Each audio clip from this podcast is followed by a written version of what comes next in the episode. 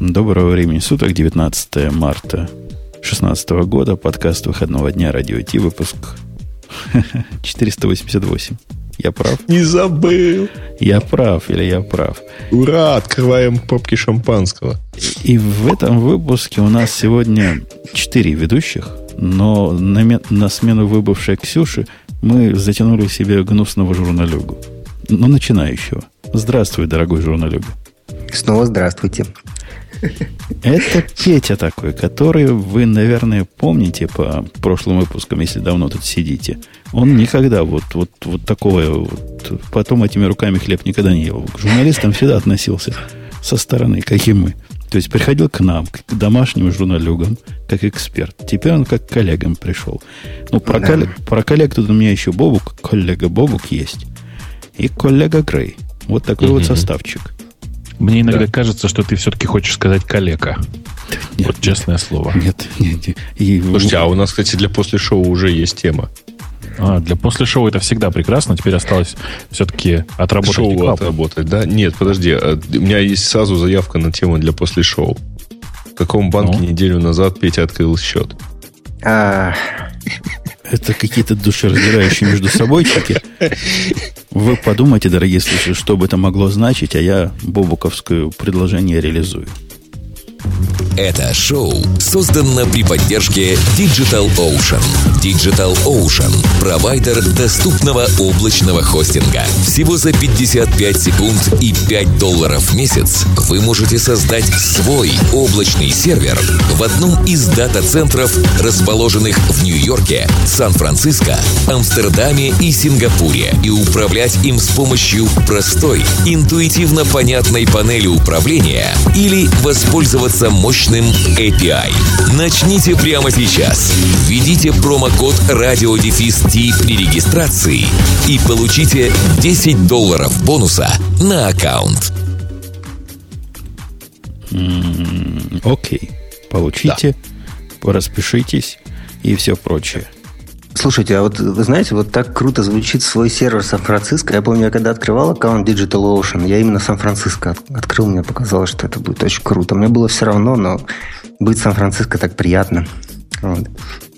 Там, да, там до BlackRock недалеко. А, по-моему, в этом регионе у них как-то чаще всего у них приходит сообщение, мы сейчас там что-то вам перегрузим. Какой-то сыроватый регион. А да там я не... хипстеры им все равно же, что ты? Ну да, они там курят и ЛСД едят. А, кстати, там трава теперь легализована, видимо, поэтому. Ну подожди, она там легализована в медицинских целях. Так они чисто У них просто у всех конечно. глаукома, они плохо видят, и как следствие у них перегружаются сервера. Слушай, нет, просто у нас раньше выдавали спирт, чтобы этим лаборантам, которые серверами работают, руки протирать, а там теперь выдают траву. А, вот как. Да, так может быть. Это хорошо. Да, да и вот. у программистов, в принципе, нервное напряжение, и можно всем Очень. давать рецепты. И, окей. Петя, пока мы не начали о темах, ты так давно не был, что я вот даже не знаю, кто ты такой. Не говоря уже о молодой поколении наших слушателей. Да, ну, знаете, вот, э, к сожалению, никаких логов нет, когда я последний раз был. Вы не пишете, кто был в гостях. Даже по описаниям э, не посмотреть старым. Вот. А кто я теперь? Вот я уже скоро, сколько там, три недели, как официально э, главный редактор интернет-издания Lifehacker, если вы знаете такое. Вы знаете такое? Угу. Ну, видимо, да, но ты мне скажи, а в чем заключается в данном случае функция главного редактора? Ну, знаешь, э, функция главного редактора заключается в том, чтобы э, лайфхакер был хорошим продуктом, который Э, понимает все про своих э, читателей и, собственно, ну, как бы им нравится и дает им то, что нужно. Ну, их куда-то ведет. Ты, ты, ты выпускаешь функцию э, выпускающего главного, в смысле, главного человека в редакции. Отвечает, отвечаешь за политику. Да, да. Окей, так понятно. Слушай, слушай политик. Он сам статей не пишет, видишь же? Мне Нет, даже... я пишу, я уже несколько написал. Почему? Ну, мне просто нравится, но часто бывает, что главреды не пишут ничего. Да? Мне даже странно слышать Петин вопрос. Мы с Бобуком вдвоем, по-моему, засветились у вас там однажды. А может, даже не однажды. Ну, я не Нет. знаю про Бобука, я однажды там был. Но мне сказали, что Бобук э, отлынивает. А, Бобук, ты не выдал им материала про... Про меня когда-то писали, какой у меня сетап сто лет да. назад. Сетап. А сетап неизвестен нам. А ну, какой сетап? Ну, у меня же все как обычно. Три монитора, четыре компьютера. Нет Что никакого такого? сетапа. Конечно. Значит, мы к тебе придем и сфоткаем, и все будет нормально. Ой, нет, это придется убраться на столе. Ты что? А, точно, я видел твой стол. Ну, а я о чем? Я, кстати, Петя, для вашего журнала лайфхак есть. Ага, я, я, я записываю. Дня... Записываю, записываю. Я на днях ставил себе новые мониторы и понял, что на стол не взгромоздить. Ну, как у Бобока у меня. Тогда вот с этого момента начался лайфхак. Я взял большой ящик и туда все свалил, что было на столе. С планом когда-нибудь разобраться, мне кажется, никогда не будет, уже две недели там лежит. Ага. Ну да, да, да. Выкинуть все к чертовой матери, а потом, если будет э, реальная потребность, купить новый. Знаем такой метод. Хороший лайфхак. Э, окей, окей, давайте. Ну, ну, ты врешь, у вас же eBay нормально работает, там его можно продать. Или Craigslist у нас-то нет. Да это, нет, это, появится. То, что купить можно, это ладно. А вот наоборот, там разные счета и какими чеки приходят. В них же тоже надо разбираться. Они накапливаются с годами. Там налоговые отчеты какие-то. Я когда к налогам готовлюсь, по столу полажу. О, 8 месяцев назад пришла сюда бумажка. Вот она ну, лежит в порядке. Ну, так у вас же есть такая методика, которая называется shoebox accounting. То есть, как бы такая берется коробка от обуви, и в нее все это э, значит, складывается аккуратно. 8 или сколько там, 11 месяцев. А потом находится аккаунтант, бухгалтер, который с этой коробкой разбирается. Ну, ну и все. Ну, хорошее дело. Ну, как-то я никогда не доходил до этих самых аккаунтов, потому что последний день всегда отдаю налоги, уже поздно кого-то искать. Ну, видишь, я вот после Microsoft работал же в этой в СКБ Контур, которая там всякую онлайн-бухгалтерию делать. Я все знаю, обращайся. Посчитаешь... Исследовал рынок ваш в том числе. Посчитаешь американские налоги по-русски. Я еще должное останусь. Это в Израиле. У нас по-другому. У нас все продолбается. Э, Бобок. Я воль? Ты сегодня удивительно хорошо звучишь у меня в ушах, потому что тебя я слышу в двух ушах. Мой новый прибор тебя почему-то в двух ушах моих играет. Ну, он решил, что просто тебе важно. У меня сегодня такой голос, и тебе важно, чтобы я тебя, что ты меня слышал отчетливо. Вот и все. И, видимо, в левом ухе ты звучишь лучше, чем в правом. Что ты тебя видишь? Несимметричная звукопередача. Надо над этим работать. Ты знаешь, у меня мономикрофон, но я все-таки говорю у него в левую немножко сторону. Может а, быть, дело в этом. Вот в этом все и дело. Какая тема на тебя смотрит? Ты знаешь, я как-то даже сомневаюсь. На самом деле, сегодня тем каких-то действительно интересных мало, и будем, видимо, много импровизировать. У тебя есть какая-нибудь любимая тема, вот что тебя прям поразило за прошедшую неделю? Ты поразила. Вот, вот она внизу тут поразила. Я такого поражения сейчас специально прямо выберу, чтобы можно было поматериться как следует. Сделал текущий.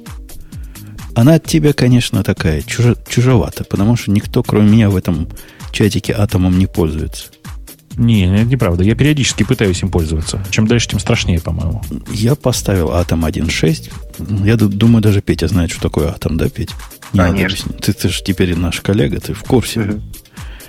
Это там протоны, электроны, вот это вот все, знаешь? Точно. А Грей наверняка его устанавливает вместо Эклипса время от времени. С тех пор, с недавних пор. Короче, 1.6 вышел Атом. Тут есть список таких изменений, которые в нем появились. Стало все лучше и веселее. Из того, что я увидел, там одна такая фича, которая, ну, полезна. И странно, что другие пока не сделали. Когда кликаешь на файл какой-то с левой стороны, он открывает временный таб. Когда два раза на него кликаешь, таб становится постоянным. Это такая новинка, она вообще, это, это ни у кого раньше не было, он только у Sublime 4 года назад. А что, у Sublime открывается так. в одном, да?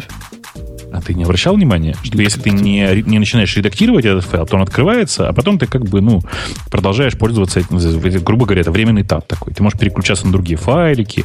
Ну, ты потыкай из интереса потом. Здесь, по-моему, не совсем так. Здесь временный таб э, я не уверен, связан с редактированием или нет. Хотя про Sublime уже давно не, не пробовал, не знаю. Ну да, похоже, похоже. Собственно, там разный еще другой, какой-то асинхронный гид появился. Видимо, кому-то это важно. И, и разное прочее. В бете 1.7 появилась приятная штука, для которой я просто замучился. Потому что в Sublime такое было всегда из коробки. Э, алгоритм, э, как он, RLU, э, MRU. В общем, Most Recently Used, MRU.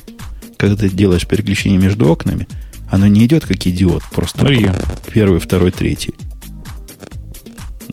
а, а понимает, куда переключаться. Такого по причине непонятной мне в атоме не было. Надо было плагин. Представь, для этого надо было ставить плагин. Ты удивлен? Ну, я смотрю на список изменений и немножко фана... какой-то фигею. Как ты этим пользуешься? Что до этого, до этого у тебя эти гита были синхронные, да? Погодите, Ой, а Бобука что это с ним слышно, такое, да? Да, да, да. Что-то да, у тебя совсем плохо стало. Ну, сейчас я попробую посмотреть, нет ли у меня каких-то загрузок. Не-не, такое впечатление, что твой USB интерфейс как-то глючит. Не знаю, куда ты говоришь. Проводочек. Проводочком хрипишь. Ты знаешь, перед этим вы у меня захрипели. Я боюсь, что все-таки коннективити. Ну, совсем. Ну, давай, попробуй, да. Может, mm-hmm. может. Сейчас я на секундочку от вас отвернусь и вернусь обратно в строй. Да. Ну-ка, ну-ка. Пошел, отвернулся от нас. Да, э. вот тут в чатике комментируют, что Бобук был 8-битным. Пиксельным. Вот. И без биточетности. Слушайте, ну вот я вот... Я То есть КИ-7, да? Извините, я сейчас смотрю вот на что-то там где-то 50, наверное, открытых табов, и это значит, что при нажатии там э, какой-нибудь, как это, Ctrl-Tab, да, я попаду в тот таб, который я до этого использовал, а не в следующий по счету. Ну, это в 1.7 будет такое, которое ну, да. пока бета. Попадешь в тот, который ты до этого использовал, и будет стек их, между которыми сможешь переключаться, а не просто ну, в который левее или правее. Кому надо левее и правее перемещаться? Что за идиотство? Кому такая ну, идея даже в голову могла прийти? Ну, я в основном помню, что у меня есть несколько, ну вот в Chrome у меня несколько есть табов, которые, у которых там фиксированные места. Почта первый, там что-то там Facebook Messenger второй. Вот я вот нажимаю команд 1 и 2 и попадаю в них. Так ну, а нет, потом... это же это ж другое же дело. Ты да. в фиксированной среде, а мы же все время переключаемся, там код да. туда-сюда ходит. Никогда не знаешь, что у тебя левее правее.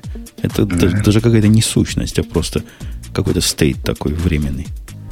Подожди, а я тут это запустил атом и обнаружил, что у меня в версии 0.165 1.7, 1.7. Пошел обновляться хотя бы до 1.6. Ну, как-то в 10 раз меньше иметь версию, чем у всех остальных не кошерно. Э, я пробую, попробую, да, Бобука вернуть обратно. Может, он справился. Проверяем, Бобук справился ты? Ой, он как так и справился, что вообще молчит. Это зря. Мы тебя не слышим, дружище. Хотя видим. Опять отвалился. Видимо, зайдет, выйдет.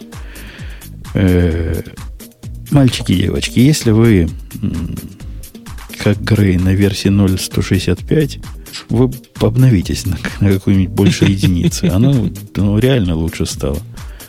И, но, ну, честно говоря, я не понимаю, чем он лучше Sublime.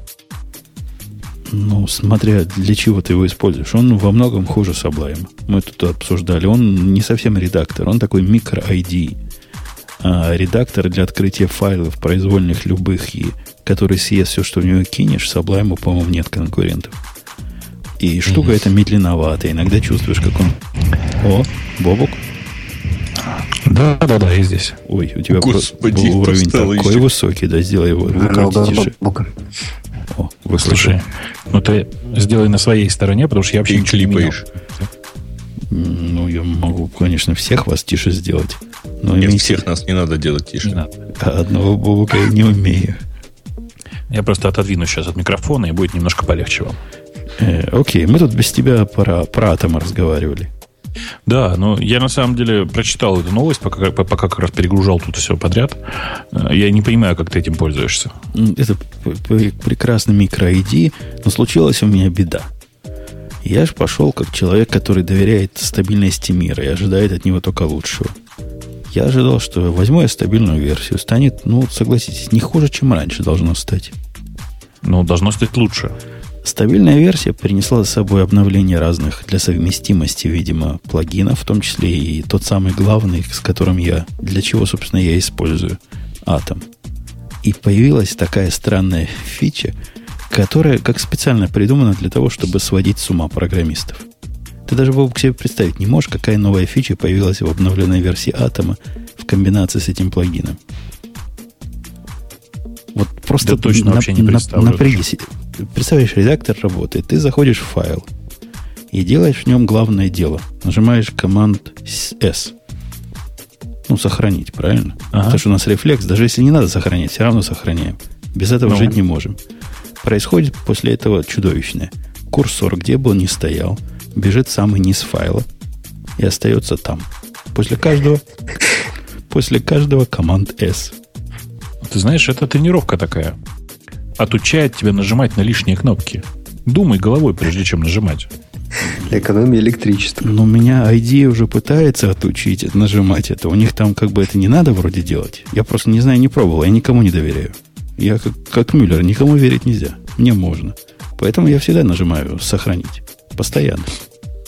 Ну, я же тебе говорю, у меня четкое ощущение, что Atom это очередной э, редактор, который написан верстальщиками для верстальщиков. Он же там внутри на JavaScript, и, ну, ты понимаешь, э, ну, как бы аккуратно это выразиться, не могут эти замечательные люди написать нормальный текстовый редактор для всех. Ну, не люди, в общем, виноваты были, а виноват был автор плагина, с которым я связался, и мы там э, отлаживали, и народ еще пришел, я и я тоже. В общем, починил он уже. Но три дня было мучение, а мне надо было проект выгонять. Поэтому пришлось мучиться на ID. А я вам скажу, Go и ID это прям не для слабонервных комбинаций. Ты знаешь, я не понимаю, как ты этим пользуешься, повторюсь, потому что в Sublime у меня просто есть все. У меня Sublime с недавних пор, со вчерашнего дня, в некотором смысле даже конкурент Emacs. Потому что если до недавнего времени я всегда держал открытым Emacs хотя бы ради орг мода, это, знаешь, это... Ты, ты же пользовался таскпейпером, да? Я правильно помню? Угу. Мало того, вышел новый таскпейпер. Вы помните, этот продукт они же убили.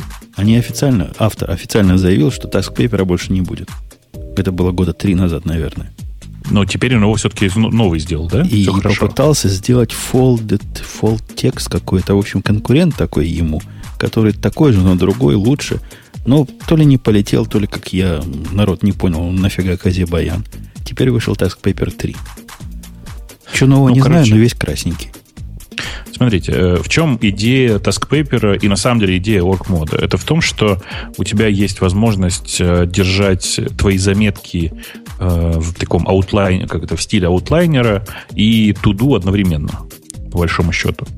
Вот оргмодом я пользуюсь ровно для этого же. Это офигенных размеров э, режим в Emacs, который умеет просто все, в том числе создавать из этого э, супер красивые там типа календари, все что угодно. То есть просто это, у меня оргмод это способ организации всей работы. Э, позавчера какой-то замечательный человек выложил, наконец, э, э, плагин для Sublime, который реализует полную поддержку вот этого самого org-мода, то есть вот этого текстового режима.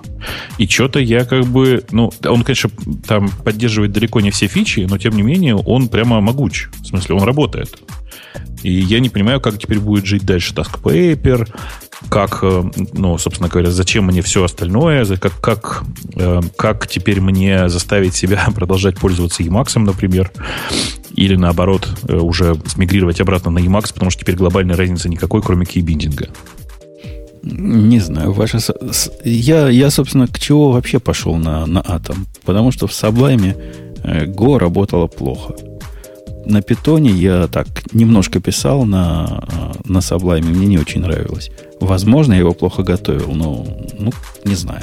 Атом я смог легко и быстро приготовить так, что и на питоне писать там радость, и на Go писать просто прекрасно. И делает он ваше Sublime как стоячего за, во всем, с исключением скорости. Да, да, да. Ага, угу. Делает как скорость. стоячего.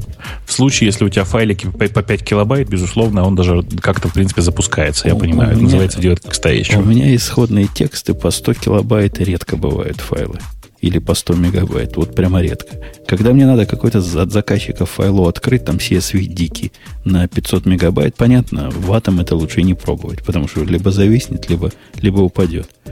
Ну, Слушай, о чем мы говорим? Я до недавнего времени любые гитовые операции в атоме вызывали блокировку интерфейса. У кого?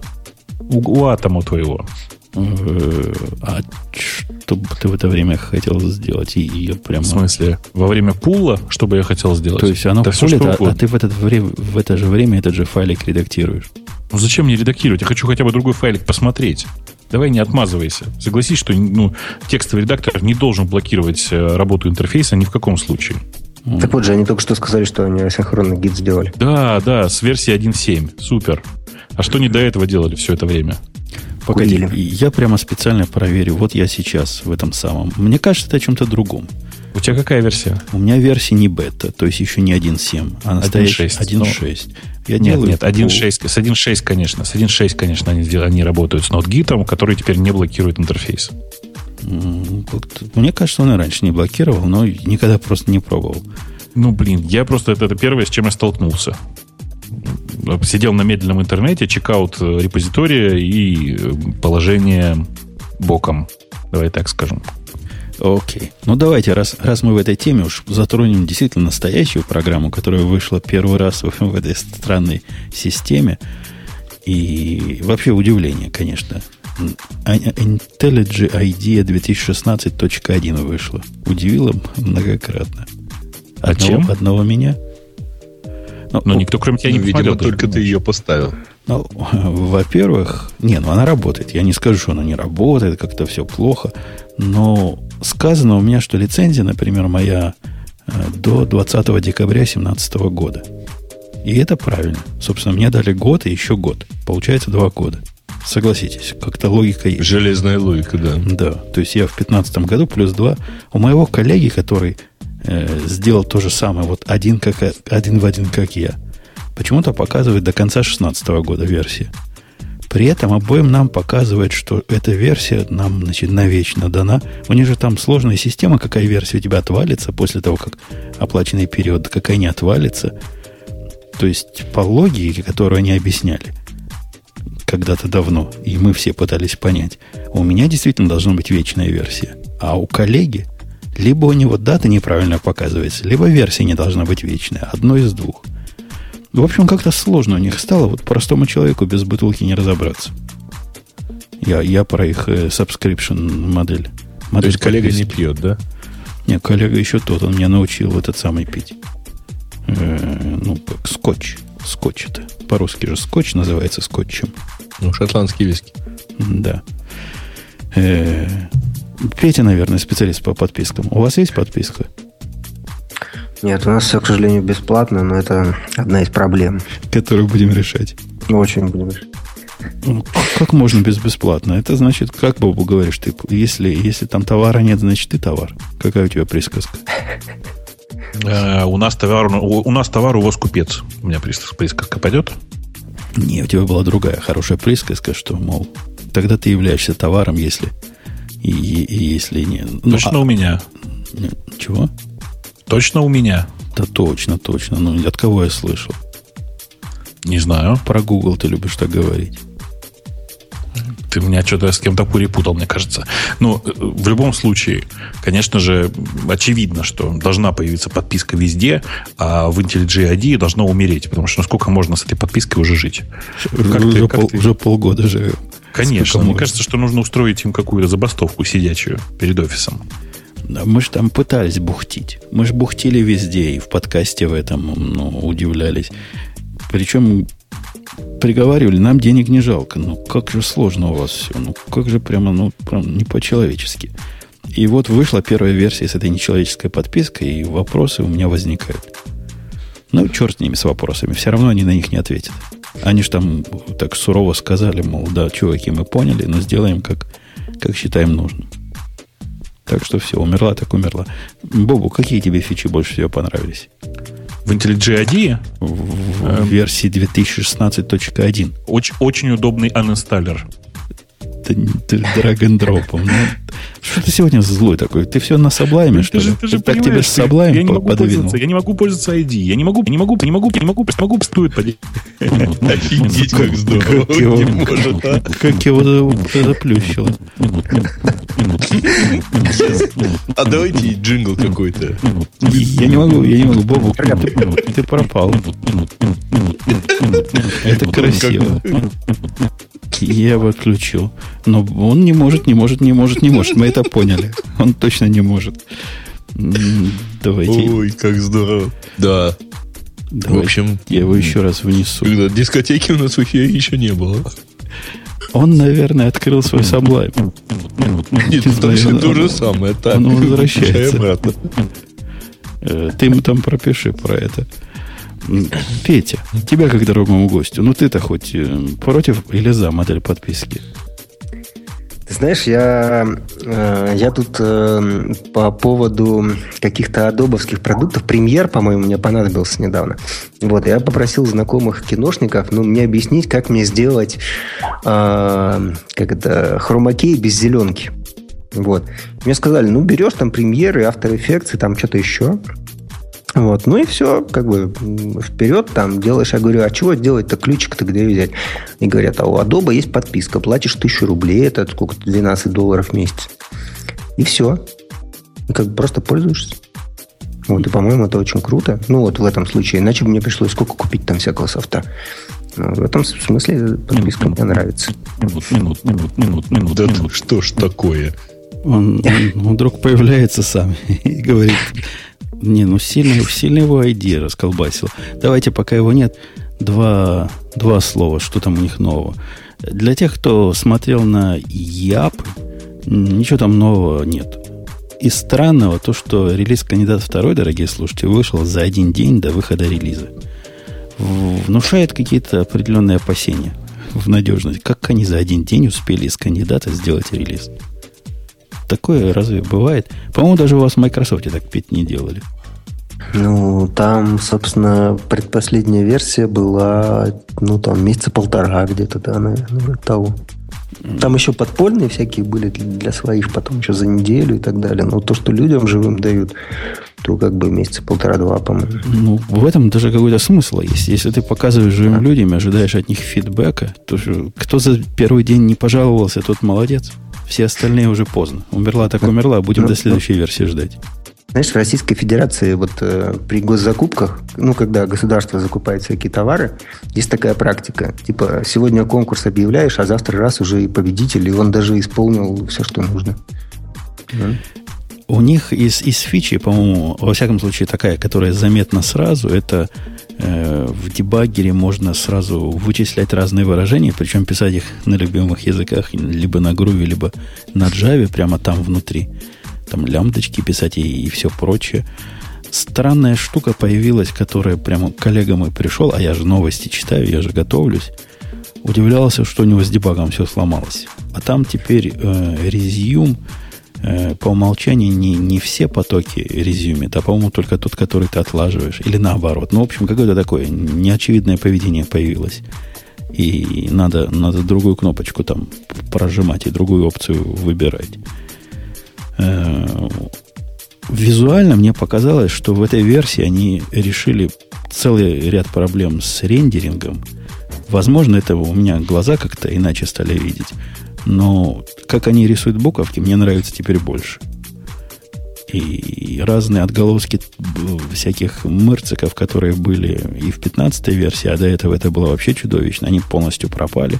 Посему мой длинный наезд на то, что ID вот так вот не относится к нам плохо и не решает наши визуальные проблемы, я снимаю. Решает.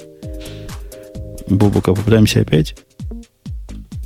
Ну, давай попробуем. Пытаюсь бабука опять. Минут, минут, минут, А как это у него получается? Не понимаю даже. Это интересно. Автоответчик такой. Вот хотел, бы... Говорят, говорят, это новая унца. Ну, может, мне скайп перезапустить? Может, это скайп у меня вот так, ну, с ним. Да, почему именно с ним?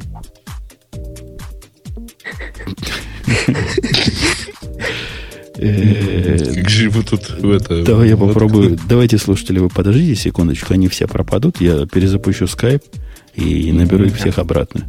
Ну, давай. Выхожу, sign out, активный call. Оп, оп, оп, оп, вышел. Видите, что такое? Скайпа нет, а вы меня все еще слышите, я думаю. Так, давайте я его наберу еще раз. Ну, говорит, вы скайпа вышли почему? Проблема была или просто надоело? Так, так, вот где они все. Давайте я их всех втроем сюда и внесу. Попробуем. Будет ли Бобук делать дальше такие странные звуки? Mm-hmm. Да. да. Сейчас посмотрим. Помогло ли это как? Бобуку? Минут, минут, минут. Давайте. Ну-ка. Минут, минут, минут. минут, минут. Бог. Гриша, Короче, я не понимаю, что происходит. Тебя отпустило? Ты знаешь, Полечилось это перед запуском... А, что же вы меняете по два фактора за раз, ребят? Ну, короче, то, как это, унитаз я ей приносил. Жопу показывал. Все равно по непонятной мне причине Skype даже с другой машины выдавал вот эту непонятную рекурсию. Э, Короче. Видимо, помогло перезагрузка с моей стороны. Я, я вошел, вышел. И ну вот это единственный вариант, который, это единственный вариант, который, который я могу поверить. Я уже не знаю, что, как еще со скайпом, скайпом дальше жить. У него кеширование, видимо, какое-то суровое такое, кросс-сессионное. Подозреваю, что да, кеширование чатика, это, конечно, круто. Но раздолбило тебя, Бобук, на твоем замечании, ты как-то не можешь, не можешь, что такое, да? Он что не может там? Я не могу, не могу, не могу, не могу. Ты так не шути ну, больше. Я просто сказал, что всего лишь сказал, что, товарищ майор, вообще прекратите меня цензурировать. Я сказал, что я не могу пользоваться ID, потому что я вообще не могу пользоваться программами, которые стартуют по 10 минут. О, в этот раз прошло, смотри. В этот раз тебя пропустили. А ответь мне, как умудренному, вот, который спускается с гора, а потом, значит, со стадом начинает разбираться. А куда вы спешите? Да нет, ты понимаешь, 10 минут это просто слишком много.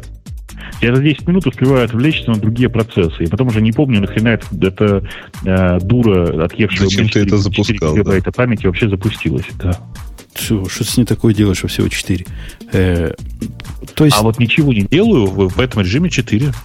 То есть ты просто человек, который такой э, время от времени ему надо. Ты не, не из наших, не из корневых, которые просыпаются, у них уже компьютер тепленький, а идея уже последние два месяца назад как запущена. И проблема запустить ее еще раз ни у кого не стоит. Нет, нет, у меня прекрасно в виде демона запущен Emacs, он все делает, все, что надо, понимаешь, и жрет всего-то, я не знаю, наверное, типа 120-130 мегабайт в целом на все открытые буфера. Ну, вот у меня сейчас в компьютере 32 гигабайта памяти. И даже я выделил 8 гигабайт под докер машины, и все равно мне хватает. Даже с ID запущенной и с атомом запущенными совсем. Ты бы памяти прикупил. Ты знаешь, э, я Зачем? не знаю, что у, вас там Java через но Skype ничего написано на Java.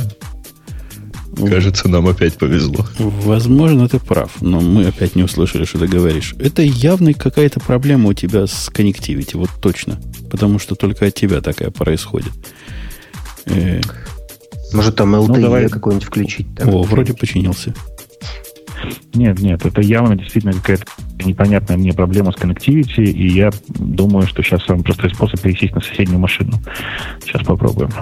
Окей. Про, про новости ID рассказывать скучно, грустно, и особенно когда Бобука нет, а он даже не пробовал. Ну, как я с ним поговорю, как Java 8 теперь inline методы и chain сигнатуру умеет правильно делать? Он же скажет, я, я этим не пользуюсь. Или, например, я скажу, что Kotlin 1.0 поддержка появилась из коробки. Ну, тоже не новость, потому что и в прошлых япах появилась.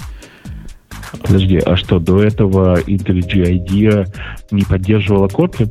Ну, Яп, Яп поддерживал. 15 версия, по-моему, можно было плагин поставить какой-то отдельный, хотя ни разу не пробовал. Но вот теперь официально это ничего ставить не надо. Включаешь, сразу работает. Сразу на Kotlin пиши не хочу. Нет, подожди, я просто был уверен, что разработчики Kotlin поддержку Kotlin в ID сделали с самого начала. Ну, а как, когда это самое начало так произошло? Релиз вот этого Kotlin был вот на медне буквально. А это первая версия после релиза. Ну, я думаю, тебя особенно заинтересует, то, что они теперь Spring Boot прямо хорошо понимать стали из коробки. да, это меня вообще... Я в восторге от этой идеи. Я знал. Вообще, конечно. Удивительно, почему они опять же не сделали это раньше. Надо было раньше сделать. Ну и новый, новая версионность появилась всего этого хозяйства. Э, yy.r. Причем R, который сейчас один, он, опять же, такой конф, конфузный. Казалось бы, должен быть три, если мы помним, как бывает у, у разных Ubuntu. Нет, он один, просто это номер, порядковый номер релиза в этом году. Они к месяцам не привязываются. То есть 2016.1, как бы ни странно вам это звучало, с январем вообще никак не связано. Слушай, я предлагаю вообще запретить э, продавать наркотики тем людям, которые придумывают систему нумерации версий. Ну, просто я реально не понимаю, как люди привыкнут к, этой, к этим нумерациям. Вот есть Ubuntu, у нее одна нумерация, напомню. Есть Red Hat, у него просто сквозная нумерация по, как это сказать, это просто по, по, ну, типа сплошная версионность. Есть semantic versioning, есть система нумерации от линуксового ядра. Вас не задолбало вот люди придумывать себе новые системы-то? А как называется эта система, которая в Монге? Я как раз ее собираюсь адаптировать под свои нужды. Когда четный и нечетный. А, четный и нечетный, как в старом линуксовом ядре, да? Ну, у них угу. там нечетная версия, это нестабильная. Как в старом а линуксовом ядре, да. Okay. Как в старом линуксовом ядре. Вот так она и называется, как в старом. Мне она нравится тем, что мало конфликтов при мерджах возникает, поскольку ты работаешь, ну, ты понимаешь, да, идею, вверх все Конечно. время работаешь. Э, и легко можно в нескольких бренчах работать, потом это в девелопе, в мастер сливать, и как-то все разумно получается. Хотя трудно вот с, с майлстонами. Как быть вот с этими? Как майлстон по- по-русски? Кто-нибудь скажет? С майлстоунами. Все хорошо. Ну, я какой Ключевые должен поставить? переведи. Какой должен? 12, там 2.1 поставить или 2.2? Вот когда я новой версии работаю. 2.1-то как само по себе смысла не имеет, это такая нестабильная. Вот, вот это я не понимаю. Вот как? Как мне ставить? Какой Майлстон? А так все понятно.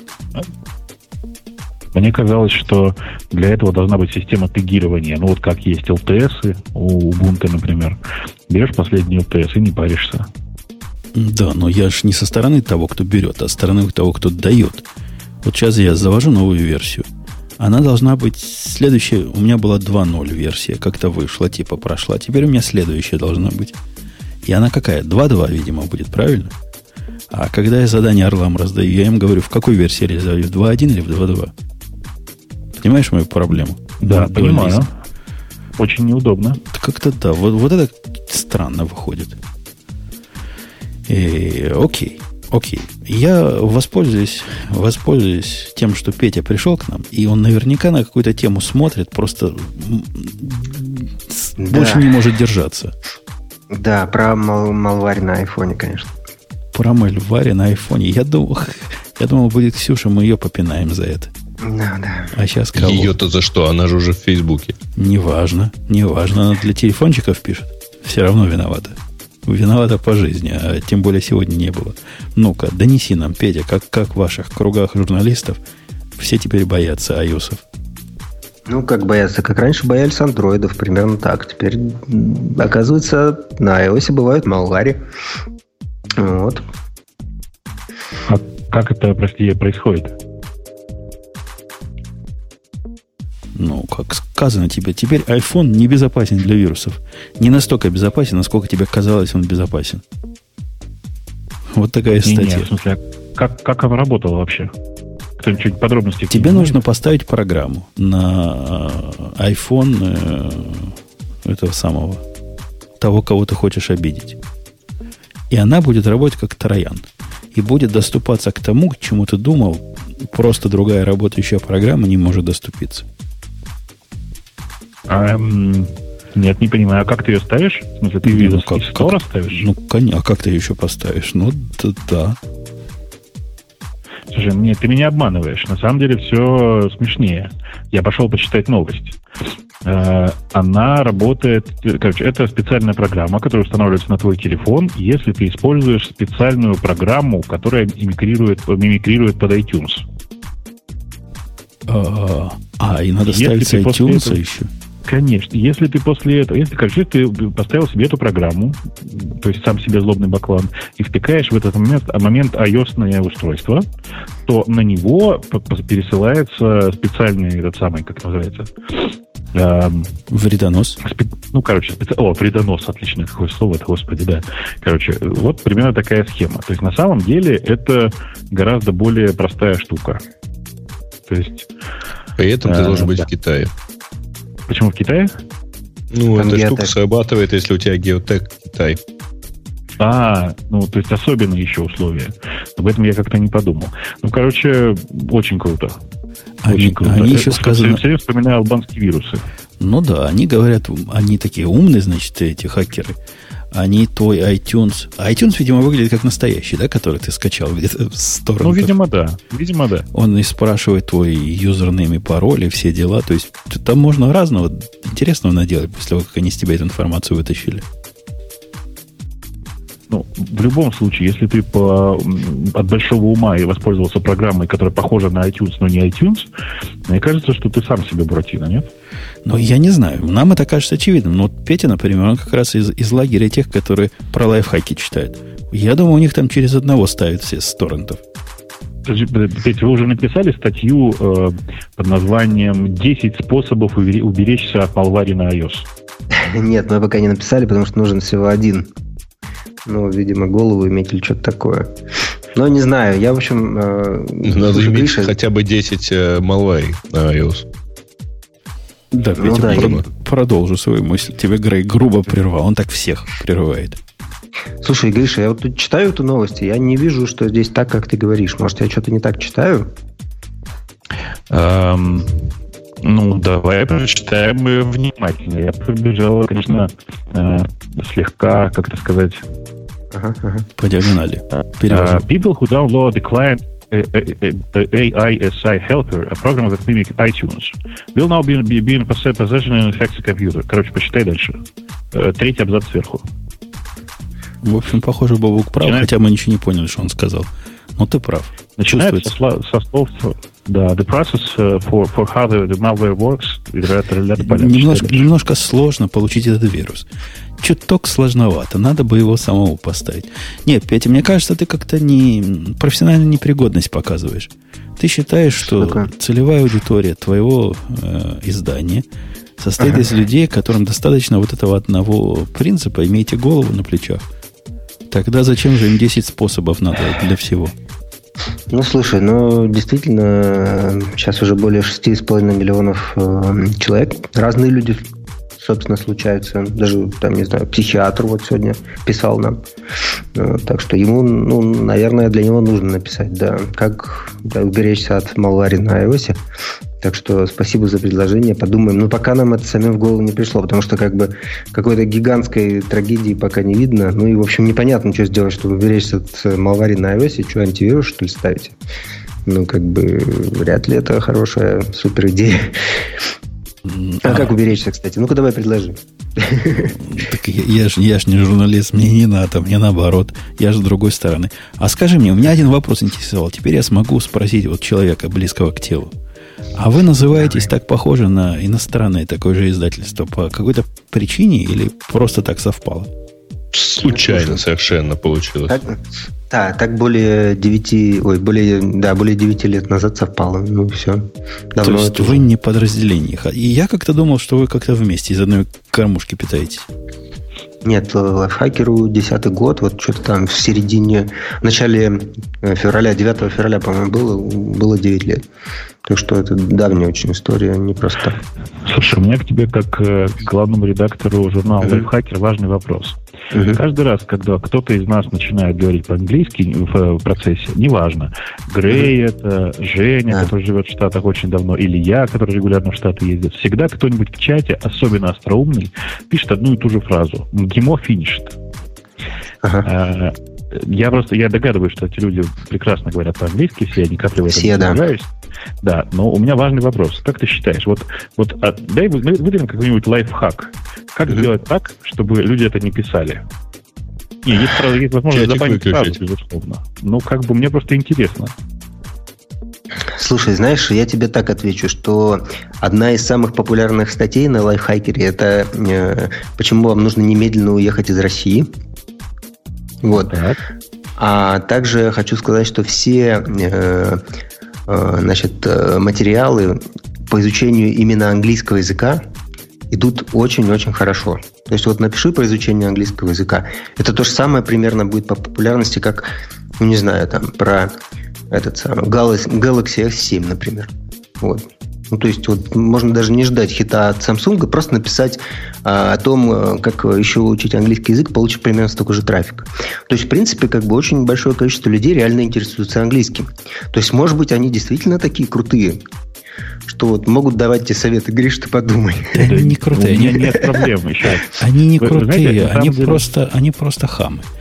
Есть базовая такая концепция. Это на самом деле, чуваки, это, это на самом деле очень смешная история. Это особенность российского IT-сектора.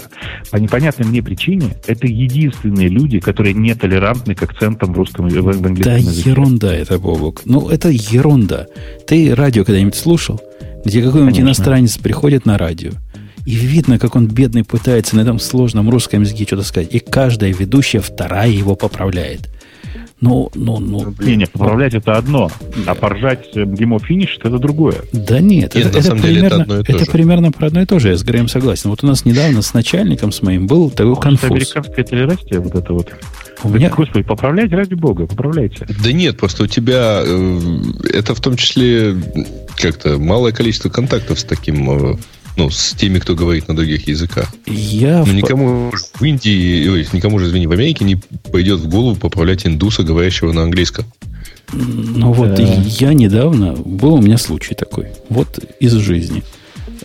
В разговоре про свою собаку, когда меня спросил мой начальник, какой она породы, я сказал, ну, как-то, я же в породах по-английски вообще не кабан. Ну, совсем. Но она называется Вольф Шпиц.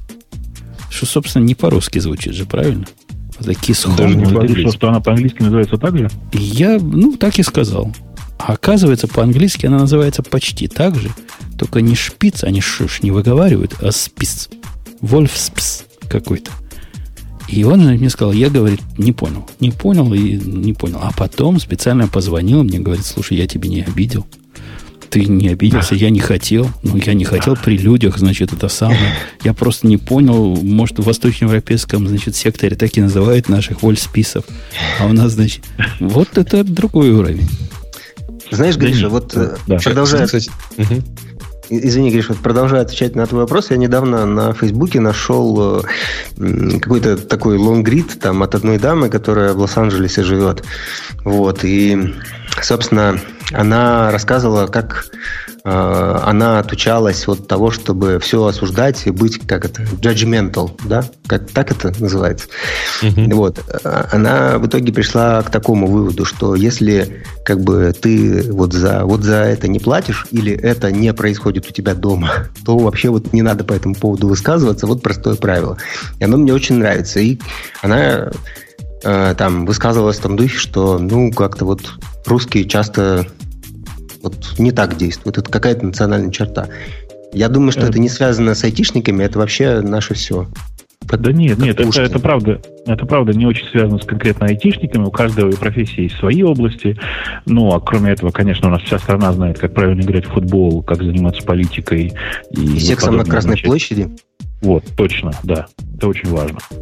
А, но просто в IT-секторе реально есть свои, ну, своя специализация. И вот свои специализации это, например, эм, многие программисты уверены, что они знают, как правильно делать высоконагруженные сервисы, многие менеджеры уверены, что они знают, как правильно заниматься маркетингом, и все до одного знают, как правильно говорить по-английски.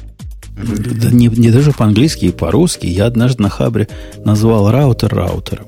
А оказывается, это уже неправильно. Это так уже не называют. Это не модно. Знаешь, Бобук, как они ПВ называют? Маршрутизатор? Рутер. Рутеры, понимаешь? И меня тыкали носом, мол, что ты, чувак, что не русское тут несешь? Так я их раутерами назвал, когда половина из них еще в детский сад ходила.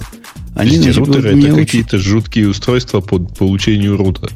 Ну, не Нет? знаю, рут, у них это рутеры. Ну, что, что я вам буду спорить? Может, так оно и есть в современном русском языке. Знаешь, Гриша, вот если обращаться к статистике, вот у нас в 2010 году была перепись населения да, в стране. То есть, угу. типа, ко всем приходили, спрашивали, задавали кучу всяких глупых вопросов, несколько десятков. Всего лишь чуть более 1% сказало, что оно говорит более чем на одном языке. Подожди, но они имели в виду русский и украинский. Возможно, да. Или русский ну, вот, и татарский. Ну, вот удивительно. Видимо, говоришь, тебе просто не везет, ты вот с этим процентом и общаешься. Погоди, ну, Петя, все. Петя, а если ты в Америке произведешь такой опрос, я думаю, твой процент будет гораздо ниже. Тут-то все только на родной мове и умеют. Нет, да, я даже участвовал в таком... американском. Я даже участвовал в таком вопросе в Америке. Ну, действительно, там 90% людей подняло руку и сказал, что оно говорит на одном языке. Ну, там нашелся чувак, который на пяти говорил, но он был из э, Лихтенштейна случайно. Да, он статистики не подпортил. Да, да, да. Наш начальник да. любит говорить, смотрите, у меня в команде людей на трех языках умеют разговаривать, показывая да. на меня пальцем. Да. Это типа круто у них считается. А наш в смысле, Изя... ты еще на иврите можешь, да? Ну да, еще могу. А наш Изя свобод... очень свободно говорит по-английски. Очень неправильно, но очень свободно. Петь мы не умеем, но очень любим, да? А слушайте, я тут недавно зашел в Сбербанк, вот, и там, ну, центральный офис, у них там внизу, внизу очень красивые, огромные экраны, и по ним всякие там бегут, в, как это, мотивирующие лозунги, вот. Там было написано, сотрудники Сбербанка говорят на 96 языках, вот как сейчас помню. А столько есть языков вообще? Ну, если стран 180, по-моему, ну, как считать, да, больше 200, то я думаю, 96 языков найдется. Внимание, вопрос. А зачем они это делают? Исторически сложилось. Вдруг заедет человек из Зимбабве и хочет зимбабвийски снять денег там или вклад какой-нибудь в русские облигации. Он же должен объяснить себе. Вот, вот у нас есть такой одиозный... Этот, э, у нас есть одиозный политический деятель Жириновский такой, ты, может, слышал, Жень? Да, да, Владимир, да. Владимир Вольфович его зовут. Вот он тут в 90-х орал. Я поеду в Эфиопию и буду говорить по-эфиопски. И люди меня поймут. И таки поймут, если орать будет. У нас, у нас есть, кстати, про Эфиопию. Ты не зря затронул. Это Эфиопия, она в принципе рядом с Египтом. Ну так, ну, примерно. Если сравнивать с Чикаго или там, допустим, с Москвой, то, конечно, рядом. А, Бобок, догадываешься, к чему Египет? Пока нет. Да ладно, эпическая история исхода. Исхода. А откуда исход был? Вот оттуда и был. Только в этот Стена раз... И все так. Да, в этот раз не, не наши вышли от ваших, а Dropbox вышел из Амазона. И пошел исходить, ага. исходить на то, что он исходит. Ну, это вот, говоришь, тебе не рассказывать. Похоже, ты эту статью дочитал. Я не осилил. Ну, это это довольно старая статья, на самом деле. И я не очень понимаю, чего вы за нее зацепились, почему вообще ее все так массово начали перепечатывать. Ну, подожди, она не старая. Wired, она, извини, появилась на этой неделе, и ты на нее дал, давал ссылку. Э, не статья старая, новость старая. Ну, э, еще бы старая, деле... они два года этим занимались. Конечно, новым этим не будет. Но закончили вот сейчас, типа. Э, на самом деле, я эту историю знаю совершенно другой стороны. У нас есть несколько коллег, которые, бывших коллег, которые теперь работают в Dropbox. я уверен, что многие из них приложили к этому руку. Но на самом деле, мне кажется, история не такая эпичная. Я не знаю, кто из вас ее читал вообще, но э, на самом деле в конечном итоге э, речь идет в основном о том, что, ну, типа, э, главной причиной э, того, что Dropbox съехал с э, а с Амазона можно считать то, что э, действительно Amazon очень легко скейлится, но скейлится он до определенного предела. Я бы так сказал. Погоди, они уперлись в технические ограничения, в технические лимиты, что ли? Да нет, э, ну, на самом деле они уперлись в то, что, например, у них в, внутри одного из э, дата-центров, в смысле, в, внутри одной зоны Амазона довольно ограниченный коннективити, например. Или они периодически упирались в разные штуки, связанные с э, тем, что, ну, типа, ну, нужно раскладывать все данные по всем, по, по всем зонам, иначе, ну, ты это представляешь, сколько, сколько это денег стоит, да? В конечном итоге. Короче, на самом деле история довольно грустная, никакого ответа на, на вопрос, почему же именно Dropbox уехал, нет. И я остаюсь при своем мнении, что главная причина на самом деле никакая не техника, никакая не война, как, как некоторые считают. А все совершенно банально. Это ну, совершенно банальная история про деньги. Поэтому, поэтому когда Грей сказал большая статья, она не просто большая, она какая-то чудовищная. Есть, если вы хотите это все прочитать, вот эту историю и разные точки зрения на нее, у нас на News Radio T есть ссылочка, но есть одна альтернативная точка зрения на то, что Бобу говорит. Деньги деньгами, но, но вот чувак из нашей темы, которую я выбрал следующую, говорит, и я как-то с ним согласен, что у Dropbox появилось ощущение, что раз они круты в одной области, значит они, ну, остальные области, ну, если они в этой круты, то в остальных областях они могут. Вот, например, программист. Вот программисты DevOps. Это типичный случай как раз вот этого синдрома. Я программировать умею, значит, ну, что там, что я неправильно, не смогу правильно задеплоить, это фигня вопрос. Они все идиоты. эти сисадмины. Я, собственно, согласен. Но, но, тем не менее, есть такой синдром. И автор говорит, что Dropbox решил свою экспертизу, которая не связана с управлением большим количеством данных, с управлением такими, такими видами инфраструктур, вдруг предположил, что у них она есть, эта самая экспертиза. И поэтому им построить такой свой дата-центр, это как 2 байта дослать. А что платить-то зря, если мы можем сами построить свое, не хуже, и мы лучше знаем, как это правильно сделать? Вы знаете, у нас тут на хакеры, простите, э, есть такая рубрика «Бесплатные приложения» в этом, в Web Store. И вот э, вчера, нет, нет, не, не вчера, а дня три назад, да, было очередное приложение от Аби. Оно стало бесплатно, там какая-то распознавалка очередная. Я вот посмотрел, сколько в App Store приложений Аби. И как они вот эту свою экспертизу по распознаванию да, и переводу вот развешивают разные самые приложения да? То есть их там, не знаю, штук 10. То есть они там кучу всяких сценариев придумали, как можно использовать там переводчик. Типа там взял PDF, перевел, сфоткал там, не знаю, э, меню в ресторане перевел, что-нибудь такое еще, да. Вот мне очень нравится, что вот Абби, он, несмотря на то, что, ну, растет, и хочется, наверное, чем-нибудь еще там, как это, вертикальная интеграция это называется, да, сервера начать строить и т.д. и т.п. Вот, он все-таки вот остается в рамках своей ключевой экспертизы. Ну, вот, мне кажется, Dropbox действительно куда-то понесло. То есть они видят, что они, ну, как-то вот уже и нифига вроде бы и не лидер, и вот там всякие другие сценарии появляются. Вот, и там чуть ли не Slack им уже супер конкурент. И вот хочется что-то еще делать. Вот идут у них, у них какие-то не те вещи, которые надо оптимизировать. У, у них и раньше позывы были. Купили Mailbox, закрыли. Купили, да, да, сделали да, да. карусель, закрыли. А помнишь, Бобук, была такая другая компания, которая грозно и громко вышла тоже из AWS. Какая-то игровая, которая писала игры, по-моему, под айфончики.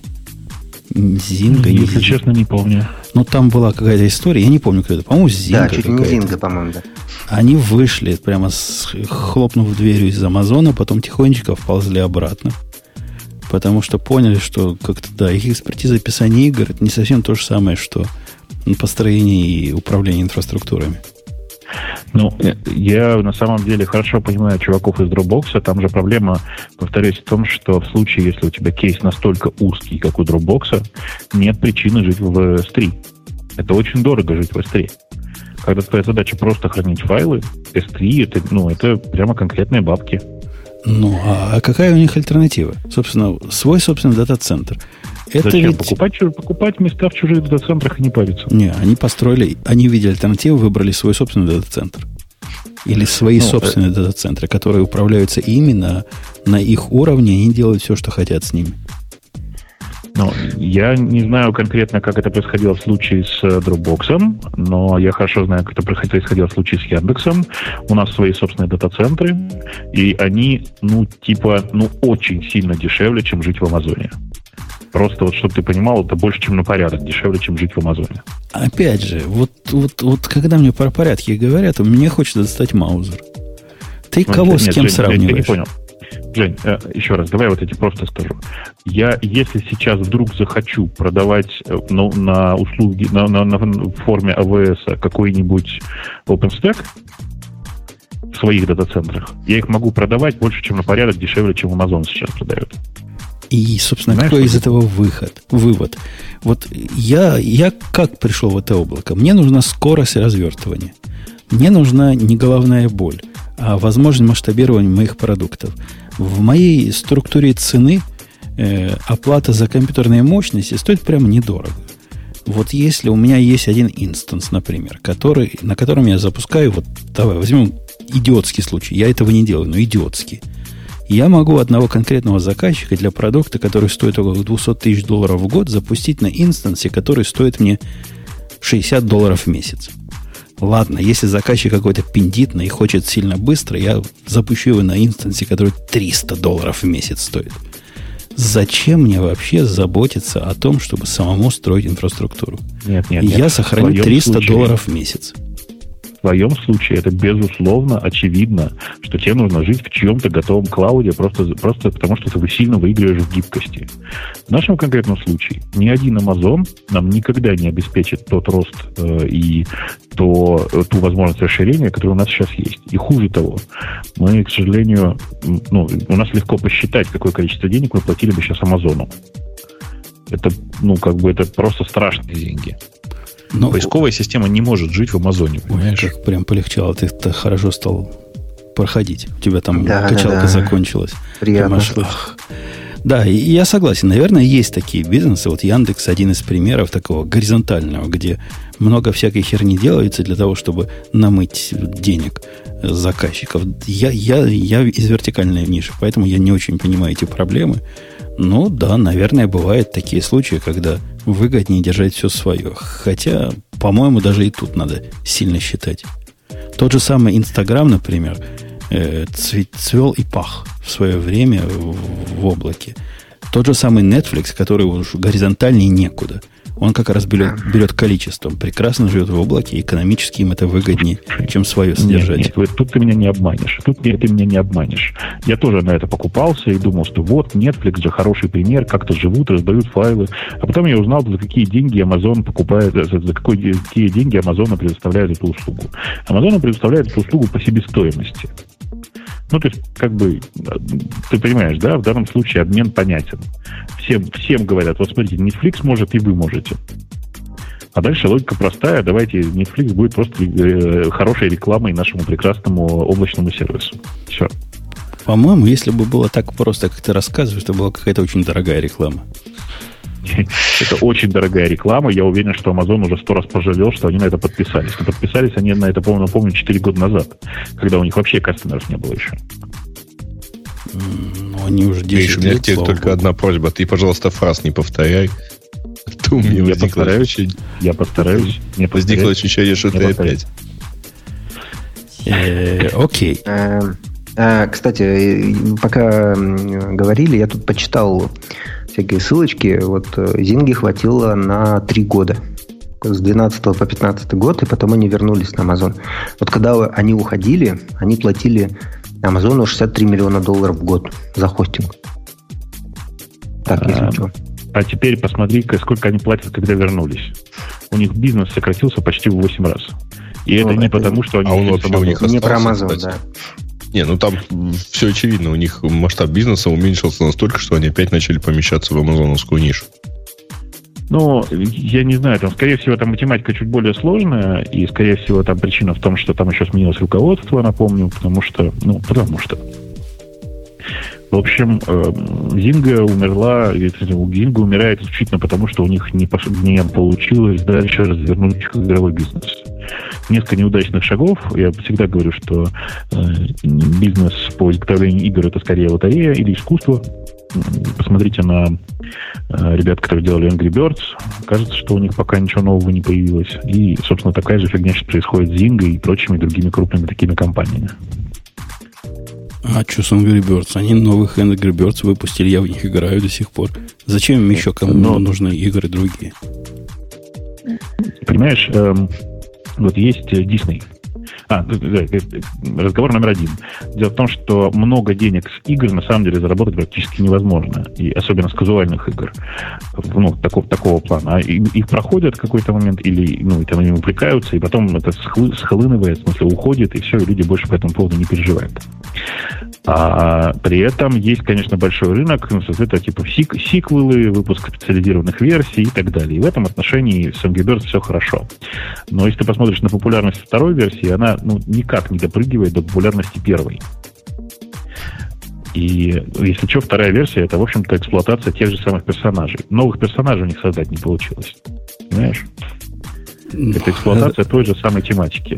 Откуда там новые персонажи-то появятся? Свиньи там и птички. Ну, подожди, ну, не обязательно же... Ну, они пробовали. Они пробовали много раз делать другие, другие, другие совсем игры.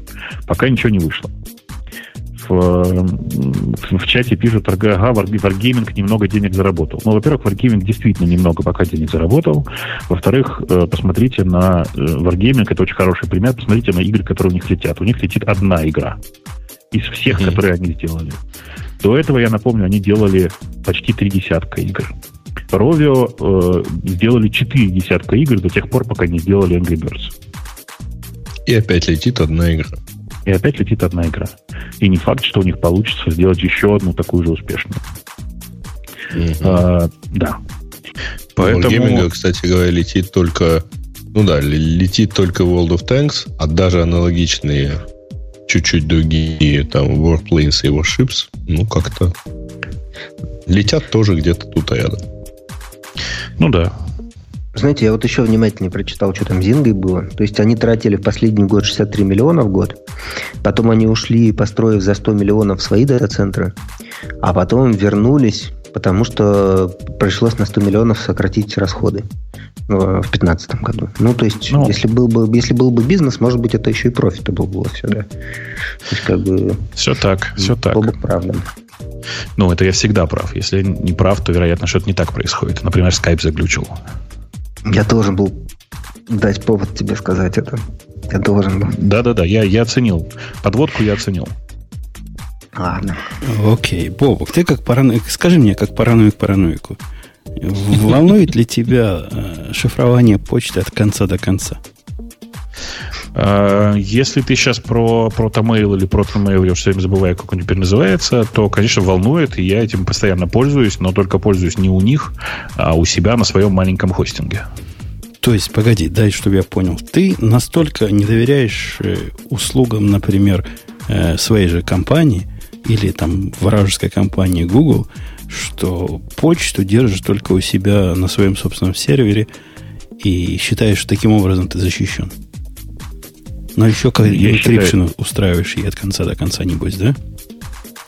Я считаю, что я не защищен даже на собственном хостинге, но тем не менее предпочитаю использовать свой собственный сервер, потому что себе я доверяю значительно больше, чем кому бы то ни было. Ну вот как раз хороший вопрос Петя. Петя, да. ты вот человек из обычных, то есть, ну вот, не, из нормальных, не из чокнутых. Uh-huh. Тебя, Темный человек, куда уж там, да. Тебя волнует вообще этот вопрос? Ты вообще видишь целевую аудиторию почтового сервиса, который берет, берет с тебя, ну, деньги не берет пока, но мало, мало чего бесплатного дает. Слушай, знаешь, вот э, я тебе так отвечу, что вот у меня есть Trello такая система, да, вы все ее знаете. Вот и мы в ней э, как бы задачи для авторов э, собираем. Вот, ну, я их туда накидываю, и еще там пара человек, а они потом их выполняют. Вот там уже две недели лежит таск про э, безопасные чатики про нормальные такие безопасные чатики. Вот, и он там обрастает, эта задача обрастает всякими дополнительными ссылками. Как там, значит, очередной раз безопасность чатиков оказалась под вопросом, как очередной раз этого VP Facebook в Бразилии арестовали за то, что он э, отказался э, логи WhatsApp выдать э, полиции и так далее и тому подобное. И поэтому всякие такие секьюрные, по-настоящему секьюрные end-to-end коммуникации, они меня очень интересуют. То есть я тут в последнее время вот очень много об этом думаю. Мне кажется, что, допустим, в России э, любому предпринимателю есть что скрывать, например.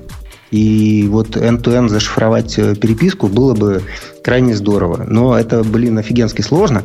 А здесь как раз в статье написано, что там даже мама твоя справится с, э, с этим делом. Ну, вот если бы вот это было действительно так э, хорошо, то так, может быть, было бы и лучше. Вот. Так вот. Погоди, ну, что... У них действительно сейчас все так хорошо. Можно не сомневаться. Ну, а, а расскажи, Боб, я с этим сервером не пользовался, ты пользовался подобным, я так понимаю. То есть ты можешь переписываться только с такими же, как ты, правильно? Поскольку кто другой твой PGP-сообщение прочитает. Ну, во-первых, да. Во-вторых, э, у тебя закриптовано все, включая твой mailbox. Причем закриптовано тем паролем, который у тебя, ну, в смысле, вводится на клиенте. Потерял пароль, потерял полный доступ к всему имейлу навсегда. В смысле, ты не сможешь, никто не сможет восстановить твой mailbox, твою почту. Логика понятна? А это как S-MIME такой был? Или, или это что-то другое? Это, знаешь как? Это просто шифрован... Это, грубо говоря, твоя почта находится на шифрованном разделе примерно. Причем шифрование и на э, сервере, когда пересылается почта, и у тебя на устройстве она закриптована. То есть оно прямо вот в таком вот виде. А внутри, кроме всего прочего, лежат еще и подписанные и криптованные письма. а там, а там, ты, а, А, а там вы как бы этот самый отправитель с получателем ключами предварительно обмениваетесь или, или как? Ну, э, или достаточно, да. До, до, до, ну, у тебя достаточно первичного получения, в смысле у тебя, э, как сказать, ну, типа нормального обмена ключами не происходит, такой проблемы нет. Потому что, ну, потому что это не как бы это штука, которая находится за пределами самого сервиса. Это просто mm-hmm. email. Угу. То есть а, как, ну, ты, так... как ты работаешь с ключами, это твое личное дело. Не, ну это, это не так круто. А как ты хотел? Ну, я хотел бы, чтобы как э, в Телеграме, чтобы мы, ну, секрет-чат в Телеграме, чтобы мы сначала обменялись ключиками и э, как бы, чтобы реально никто это все ну, не видел. Вот, Если мы доверяем программе, которая позволяет нам обмениваться ключиками. Нет, нет. Э, в случае, если ты хочешь реально секретный чатик, то в данном случае, наверное, все-таки это не Telegram, а скорее это какой-нибудь сигнал или какой-нибудь стрима там, и всякие подобные штуки, потому что в Телеграме, напомню, в секрет-чатике у тебя обмен э, ключами происходит не, ну, не классно для тебя, ты не видишь этих ключей. Понимаешь, да? Это правда, да. Ну и плюс я... Это вопрос доверия Телеграмму при этом, да. То есть он, что с ними происходит еще дополнительно в этот момент. Я не знаю, например. Ну, в принципе, схема понятна. Если они все делают так, то это нормальная история. Вполне себе, правильно? Ну да, нет. Я, я не сомневаюсь в, в данном случае в шифровании со стороны Телеграмма, но, повторюсь, мне критически важно подойти к человеку живьем и убедиться, ну, и, и сверить ключи. Понимаешь, да? Ну да, тут ни логов, ничего нет, как бы, да, действительно. Да. Ну вот, э, и поэтому у меня есть такой чатик специальный для очень специальных разговоров, э, в которых все получатели отправители анонимны, ну как бы анонимны, в смысле, они, это у меня ники вписаны с моей стороны, мы перед этим сверили друг у дружки ключи, что это действительно мы. Но это, знаешь, такая фриковая штука, в смысле, на самом деле нормальные люди этим не пользуются. И если сейчас говорить конкретно про э, Proton Mail, то почти все говорят про то, что это идейный продолжатель идеи Лавабита. Помните, был такой Лавабит? Да, да, да, да, да, да э, про который, с которым тут на днях тоже произошла замечательная история. Утекли некоторые документы ФБРовские, которые подтверждают, что Э, атака на лавабит, э, в смысле все вот эти наезды на лавабит и дальнейшего закрытия было связано с тем, что этим сервисом пользовался Сноуден, и ФБР сжало да, для того, чтобы собственно, оттуда извлечь всю эту информацию. В общем, эм, история на самом деле интересная. Я бы про, про защищенные передачи и все такое еще поговорил. Позвал бы э, одного нашего бывшего коллегу, который у нас уже бывал, про безопасность рассказывал. И можно было бы про это еще раз поговорить, про, с, с Володей Ивановым, потому что он как раз большой фанат всего этого хозяйства, и он как раз указывает, устраивает периодические PGP CSI парки, знаете, такая настоящая вечеринка, где люди приходят со своими ключами, мы сверяем ключи друг у дружки, подтверждаем, что да, это ты, и все такое. В общем, весел, веселуха такая, настоящая гиковская веселуха, ни одной девочки. Слушай, Бобок, у меня к тебе вопрос. Как от Я. параноика теоретика к параноику практику. У тебя Я на самом деле есть корреспонденты, с которыми ты общаться можешь э, письмами, хотя бы подписанными с PGP подписью? Да, конечно. Конечно. Конечно, есть. Э, мне периодически для разных моих экспериментальных проектов, внутренних своих собственных, бывает необходимо, например, получить какие-нибудь хитрые данные, которые нельзя получить легальными способами. И в этот момент, да, я просто в наглую прихожу к знакомым, которые занимаются не очень честным, э, чистым бизнесом, прихожу и говорю, ребята, дайте мне ну, например, вот такие-то логи для моих личных экспериментов. Причем, ну, обычно с той стороны я потом получаю, э, ну, и туда я пишу, естественно, зашифровано все, все, все GPG. И обратно мне приходит письмо с текстом из серии э, «Ты заказывал у меня, не знаю, шум, шум моря в Марианской падине, вот тебе, пожалуйста, файл на 80, на 80 гигабайт вавов». Ты понимаешь, да? Ну да. Ну, какие-то это крайние случаи. Вот на практике практически не с кем, не с кем поговорить. Но... Нет, нет, у меня, у меня в этом отношении все в порядке. Я куча людей, с которыми я могу переписываться, переписываться с ключами, с шифрованием и все такое. Ну, на самом деле, э, как я уже сказал, вот э, у многих, ну вот у предпринимателей конкретно в России есть такая проблема, что лучше бы, чтобы никто не видел, что они там пишут. Но это ладно. Но есть бытовые темы, на которые я бы, допустим, не хотел бы, чтобы кто-то вообще в принципе глядел. Ну, вот просто ну. какие-то ключевые слова, которые вот лучше бы в чистом это самое, недостаточно зашифрованном виде вообще не летали. Я их не могу сейчас ну, сказать, к сожалению. Ну, э, такая проблема есть у огромного количества предпринимателей, напомню. И по этой причине есть прекрасный мессенджер, который называется Threema. Видел, да, ты? T-H-R-W-E-M-A. И да. познакомил меня с ним как раз э, чувак, который работал в тот момент в одной а- автопроизводящей компании, который сказал, что не будет со мной общаться ни в какой почте, ни в каком телеграме, потому что он доверяет только одному мессенджеру, в котором гарантированно все зашифровано. А, а это, напомню, германский автопроизводитель, довольно крупный, начинается на букву «Д». Да. Собственно, да. я к чему, к чему все? Я к тому, что э, такая проблема есть во всем мире и решают ее вот так, с использованием хитрых довольно э, мессенджеров или средств для обмена сообщениями. Ну, и мне кажется, что всяких таких э, ситуаций их все больше будет становиться. Ну, по мере, ну, как это э, банально будет звучать, развития технологий, да, их проникновения там во все э, сферы жизни. И плюс э, э, по мере проникновения государства в всякие разные места, где его раньше не было. Ну, знаешь, я, я, в этом, я в, этом отношении, в этом отношении доверяю, э, простите за откровенность, наркодилерам, которые давно выработали средства для безопасного обмена. Они используют в среднем GPG или используют э, Jabber э, с, да. с GPG и соответствующим, типа там вот ТМом. Вот. Все, все это где-то в Торе еще. Ну, это, кстати, не обязательно совершенно, потому что, ну, как бы больше, мы давно уже все проверили, что нет у ни одного сейчас государства нормального способа работать с GPG на, э, на, на большом, на длинных ключах. В чате опять спрашивают, как правильно пишется трима. Сейчас я вам в чате кину, чтобы вы посмотрели. Вот примерно так и пишется. TH, TH, R, E, M, A, я вообще думал долго и упорно и практически над этой проблемой, которую ты объясняешь, Бобок. Но, видимо, ну. она у меня либо с другого конца стоит, либо у меня голова по-другому повернута. И я, в конце концов, ре- реально думал заставить всех работников подписывать все дела, потому что вдруг что в письме утечет. Ну, черт его знает, правильно? Ага. Я пришел к другому решению. Я пришел к решению тому, что защищать бесполезно переписку. Так или иначе она утечет, когда-нибудь мы какое-нибудь секретное письмо какому-нибудь заказчику отошлем, а он его от, открыто отошлет, и что-нибудь, что-нибудь утечет наверняка. Поэтому я живу из э, предположения, что оно уже утекло. То есть, если Но. Ну. утекло, я принимаю меры заранее, чтобы утекшее не навлекло беду. Но Мне вот кажется, это гораздо более политика... разумный способ. Ты знаешь, да, у меня да, такая да, же политика на работе. Я всем говорю, что у меня ну, очень простая политика на работе. Если вы боитесь, что...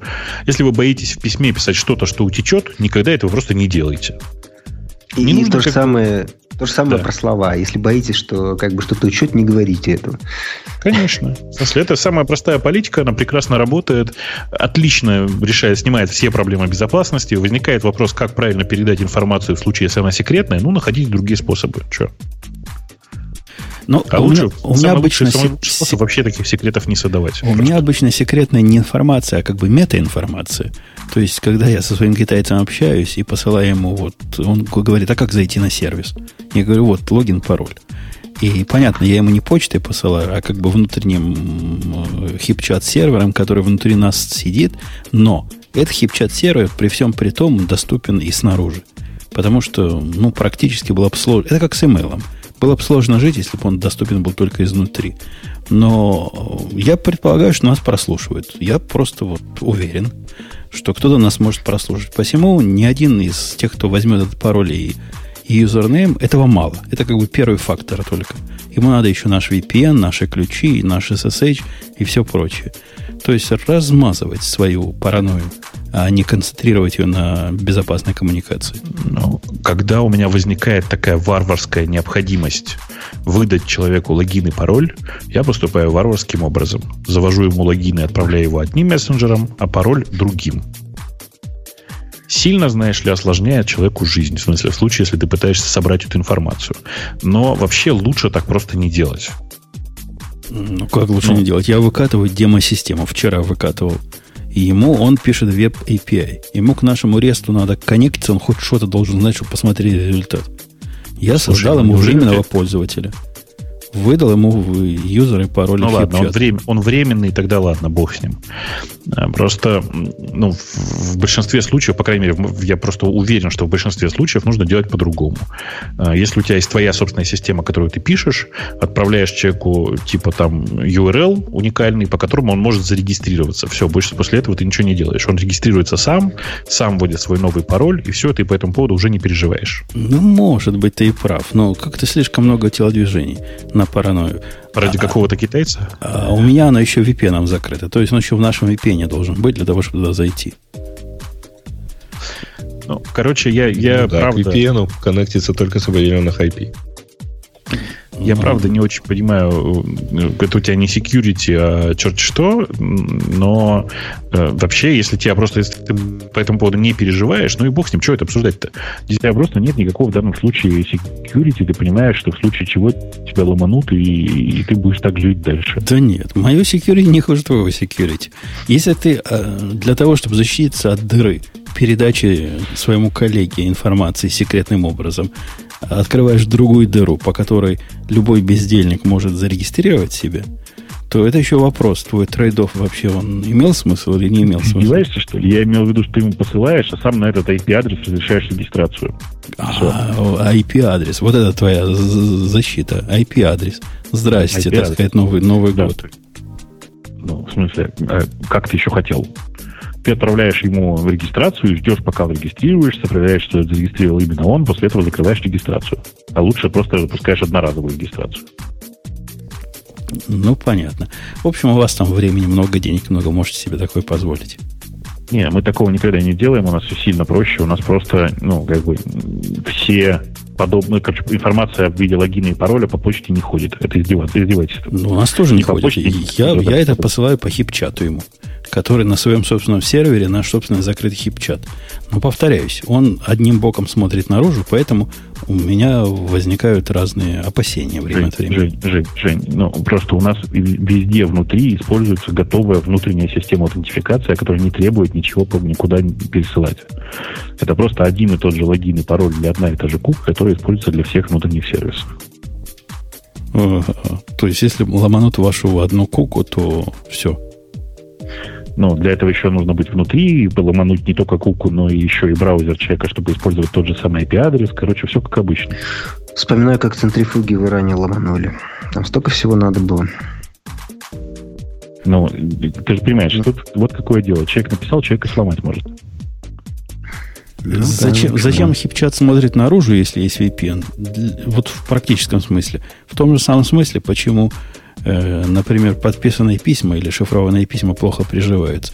Потому что человек может зайти с телефона. Я, человек, который заходит с телефона. И у меня, допустим, VPN поднимается, э, туннель VPN поднимается прямо на раутере.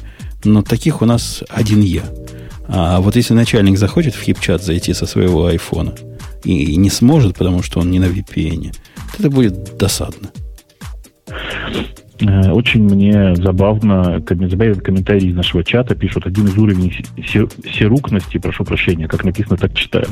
Это когда неизвестно, какая у тебя секурность, и тут ее публично рассказывают. Так вот, чуваки, security by obscurity не работает уже ни у кого.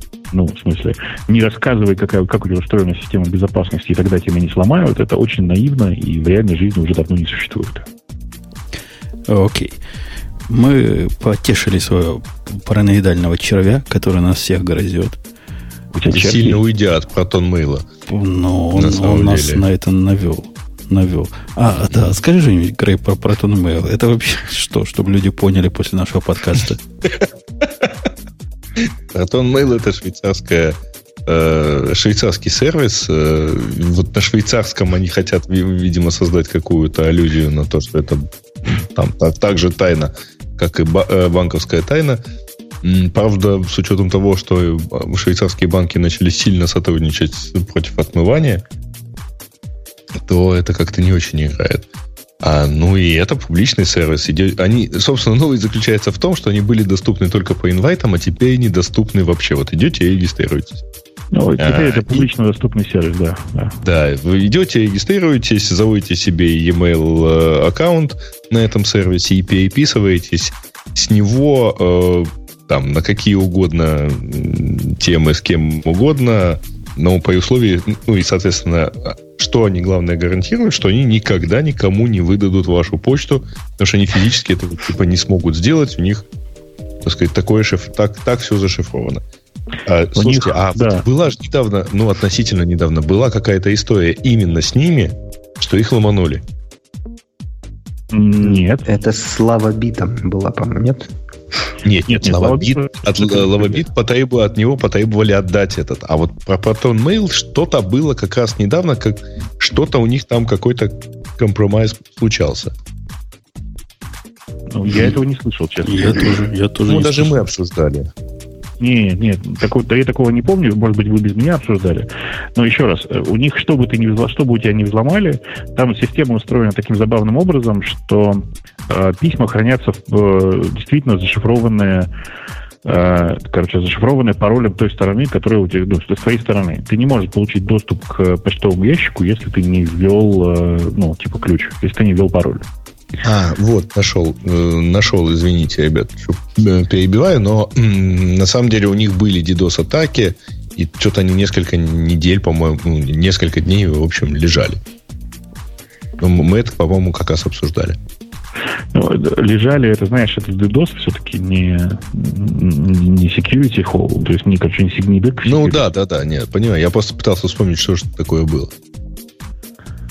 А, ну, да. Гриша, кстати, я тут а? поставил эту тему и посмотрел на нее. Там есть э, как раз вот эта процедура, напоминающая PGP Signing Parties.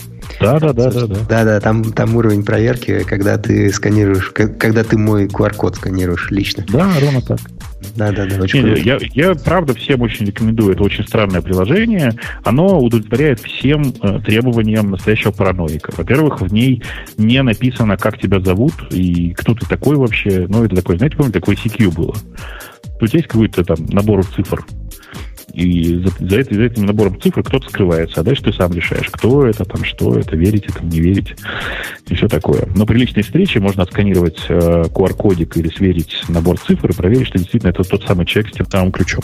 То есть это идет прямо в, в разрез real name policy, которая у, у всяких фейсбуков недобитых бывает. Да, да, да, да. Это вот ровно такая история. Okay. Очень рекомендую посмотреть для настоящих параноиков. Вы там не найдете своих друзьяшек, скорее всего, и единственный способ их туда засунуть, это с ними про, про это поговорить. Ну, Я нашел пять человек. Когда мы Вайером пытались тобой Круто. пользоваться, он же тоже из адресной книги, да? А? Петь, из адресной книги, да, своей? Да, из адресной книги, да. Повезло. Вайером, Вайер же это про то же самое. Он же тоже супер, супер секретный. Ну, Wire еще более секретный, он еще и пир-ту-пир, если я правильно помню. Да, и где тут Wire теперь? Ну, где-то есть. Есть ну, еще где не есть. от BitTorrent. Окей. И... Ладно. Следующая тема как раз в струю с этой. Apple тут весь измученный ФБРами и разными другими органами решил наконец решить эту проблему окончательно. Ну, чтобы не приставали больше. Проект называется Маккин, по-моему, Маккуин. Маккуин, скорее. Маккуин. Вот такой проект у них. Кто слыхал? Mm-hmm. Ну вот, прочитали на NextLab и услышали. На самом деле новость буквально пятничная, и это не в смысле направленности новости, а в то, что она в пятницу вышла. Новость касается того, что э, Apple, судя вроде бы как Apple как-то готовится к тому, чтобы построить собственное облако. А, значит, э, во-первых, они вроде бы как покупают, а, тут написано, покупают недвижимость, и, в общем, и собираются по, по всему миру и собираются развивать эту недвижимость ну, под дата-центры э, внутри США. Ну, я так понимаю, новости и, собственно, этот проект о том, что они собираются сделать iCloud таким образом, что он будет вот как э, предыдущий наш оратор. Абсолютно не хакабельный, если, если потерял свои ключики, все, конец. Не восстановишь. Отвечая на вопрос, почему сейчас восстановишь, там кого-то из них спрашивали, они говорят, для удобства. Мол, если пользователь забыл пароль, ну как мы будем? Ну как, все, данные потерял, что ли? Говорили они раньше. Теперь, похоже, их эта проблема больше не волнует. Умерла так умерла. Не, подожди. Тут на самом деле новость больше в том, что они собираются... Это скорее ну, в, в струю с новостью про Dropbox. Точнее, со статьей про Dropbox. Потому что они собираются отказываться от услуг Microsoft и какую-то часть они еще на AWS держат. Мне видится две несвязанных движухи. И насколько я, я читал, этот проект McQueen не, не, не столько не, и не только про то, что они свой собственный storage какой-нибудь или облако построят, а о том, что этот будет э, storage без возможности расшифровки по решению суда. Собственно, об этом. Об этом, мне кажется, весь смысл как раз новости. И она вовремя. Ну, после того, как их тут прессуют всячески и заставляют э, выдавать то, что они не хотят по непонятным мне причинам выдавать, а вот теперь не смогут, просто физически не смогут эти решения суда выполнять. Все-таки, Жень, ты недостаточно параноик. Потому что на самом деле все наоборот. Они э, наконец-то стало понятно, почему они так, э, такую шумиху вокруг, э, подняли вокруг этого ФБР и, скорее всего, сфабриковали все это дело, чтобы пропиарить потом вот эту, всю эту историю с Маккуином. Конечно, историю с названием «Проект Маккуин» они начали очень давно, э, для того, чтобы наконец-то отстроиться от всех других э, провайдеров облачных услуг, таких как Google, таких как Amazon, там, не знаю, Dropbox. У них теперь будет все так же совершенно точно недоступно. Если ты забыл пароль, значит, забыл, забыл навсегда. Все, как бы. Ты, ну, ты, это не паранойя, это теория заговора. Хотя, конечно, они в определенной области одно, пересекаются. Одно, одно от другого напрямую зависит, мне кажется, все-таки. Я не уверен, как это им поможет. Вот представляете себе ситуацию. Суд выдаст ордер. Ну, сидит там заскорузлый судья. Он там понимает, Маквин, не Маквин, там, секретный, не секретный, направленный, какое шифрование симметричное. Ему все это непонятно. У него приказ. Вот он дает Apple приказ. Выдать данные на террориста А. И чего дальше будет так Apple Они выдадут? Нет, ну, в, приказ же не так дается, мол, выдать данные в зашифрованном виде. Он прямо как сейчас им скажет, расшифровать переписку подозреваемого. А, а они скажут, не, не в силах, не в силах. Конечно. Нет, нет, еще раз, они могут только выдать данные. Понимаешь? Эти данные в зашифрованном виде, для того, чтобы расшифровать, нужен пароль, э, собственно, того, кто зашифровал. Все. Ну, мне кажется, как-то ты упрощаешь все не так просто. Их, ну, их да. будут за это наказывать, обижать и всячески штрафовать и заставлять. Я не понимаю, чем, чем, что оно физически шифровано, они этого не могут сделать, кого это, собственно, убедит. Кого это, собственно, убедит? Ну, я даже не знаю, что сказать по этому поводу. А вот э, производители сейфов, их тоже заставляют сказать? Я прям не знаю, правда. Производители крутых сейфов, их тоже заставляют скрывать свои сейфы по первому требованию? Я думаю, у них там есть какие-то мастер-ключи, не? Мне кажется, нет. Ну, я, я далек от этой индустрии. Но, во всяком случае, автогеном можно.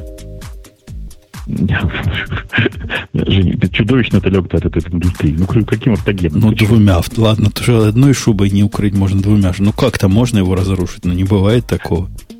Найдется, ну, найдется материал... Что угодно, кроме автогена, да? Найдется да. материал покруче, чем мы не в сейфе использовали.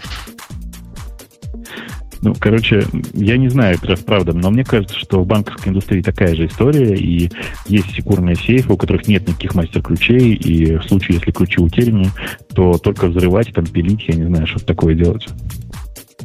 Э, я, кстати, наверняка уверен, что есть такие сейфы, которые при попытке вскрытия просто взрывают внутреннее содержимое. Зачем взрывать-то его? Достаточно же просто, условно говоря, сжечь. Ну, я это имею в виду. А вдруг там алмазы? Алмазы прекрасно горят, если что. Если напалмом там внутри. Э, в тему Но нашей... Это, кстати говоря, подождите, это требует э, подачи кислорода вовнутрь.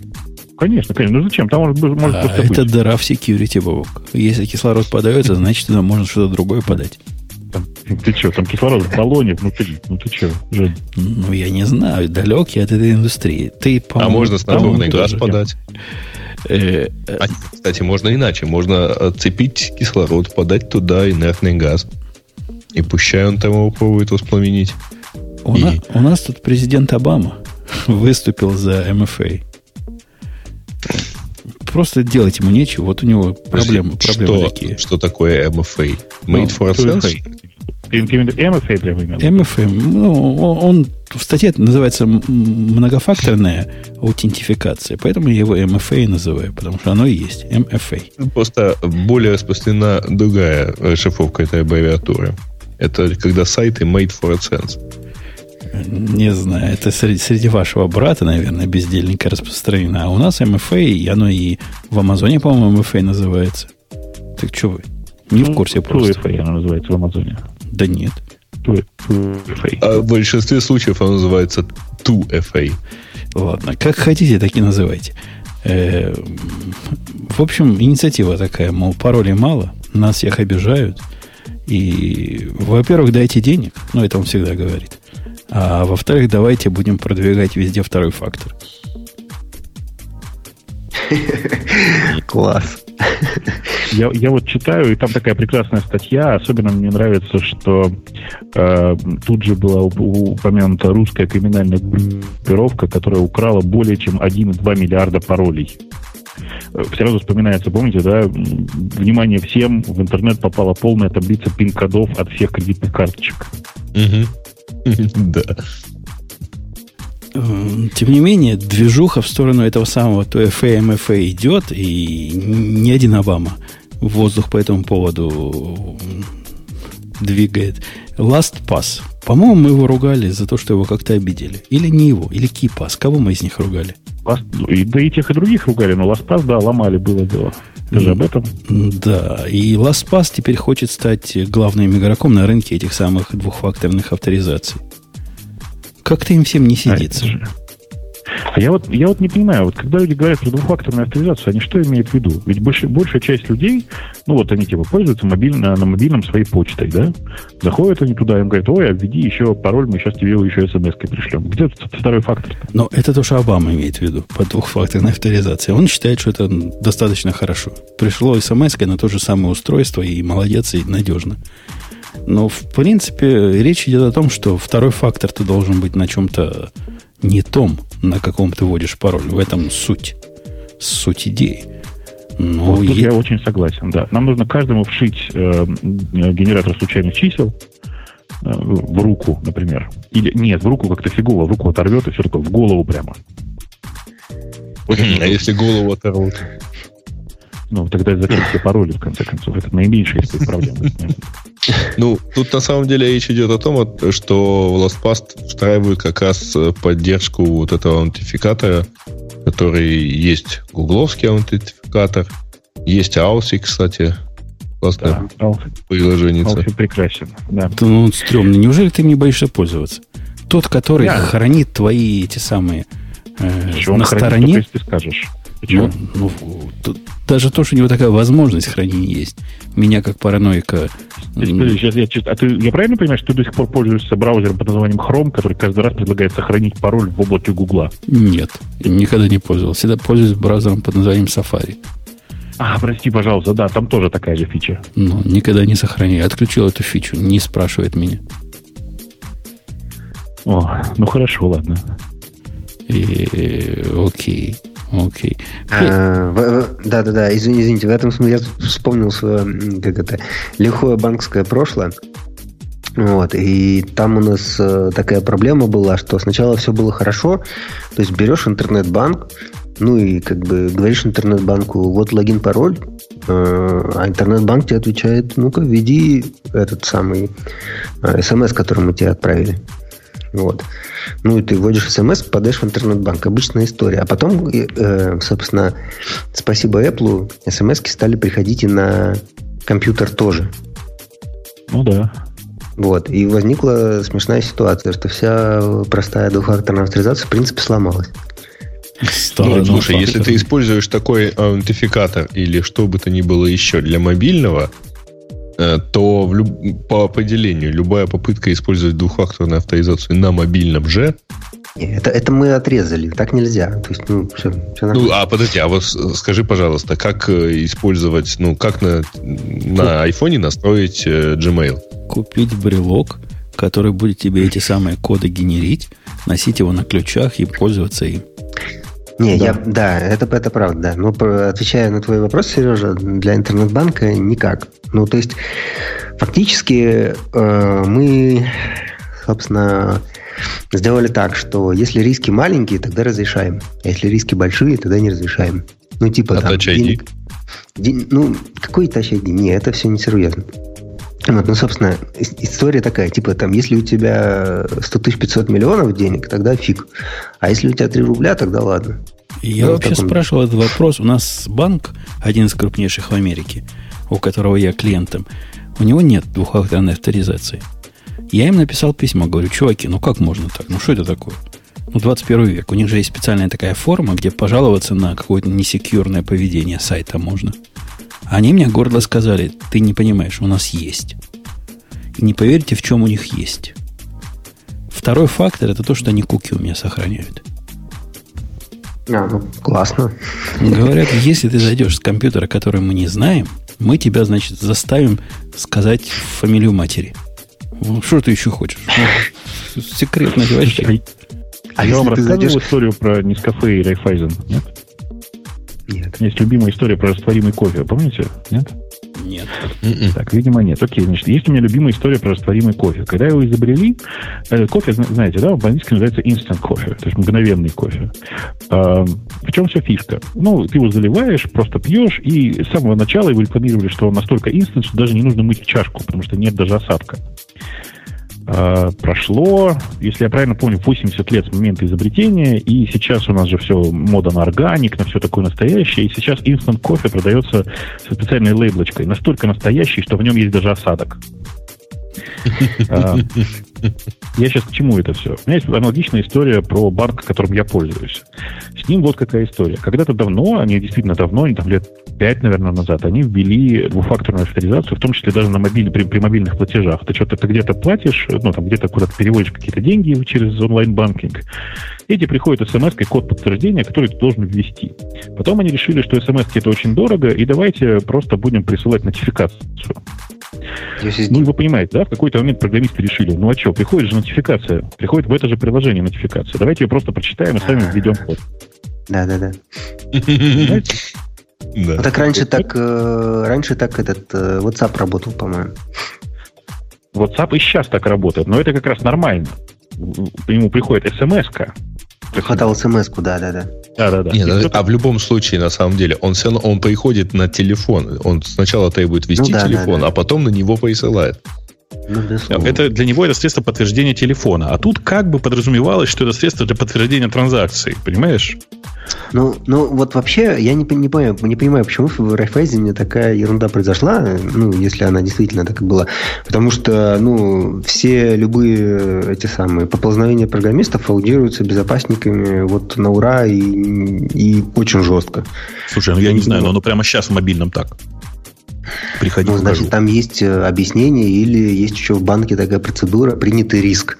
Типа мы риск понимаем, мы его оценили в деньгах, и он нас не волнует настолько, вот, насколько велика польза может, от того, что может, так они есть. решили, что теперь то, что у тебя есть, это твой палец, а в любой современный телефон без пальца не зайти.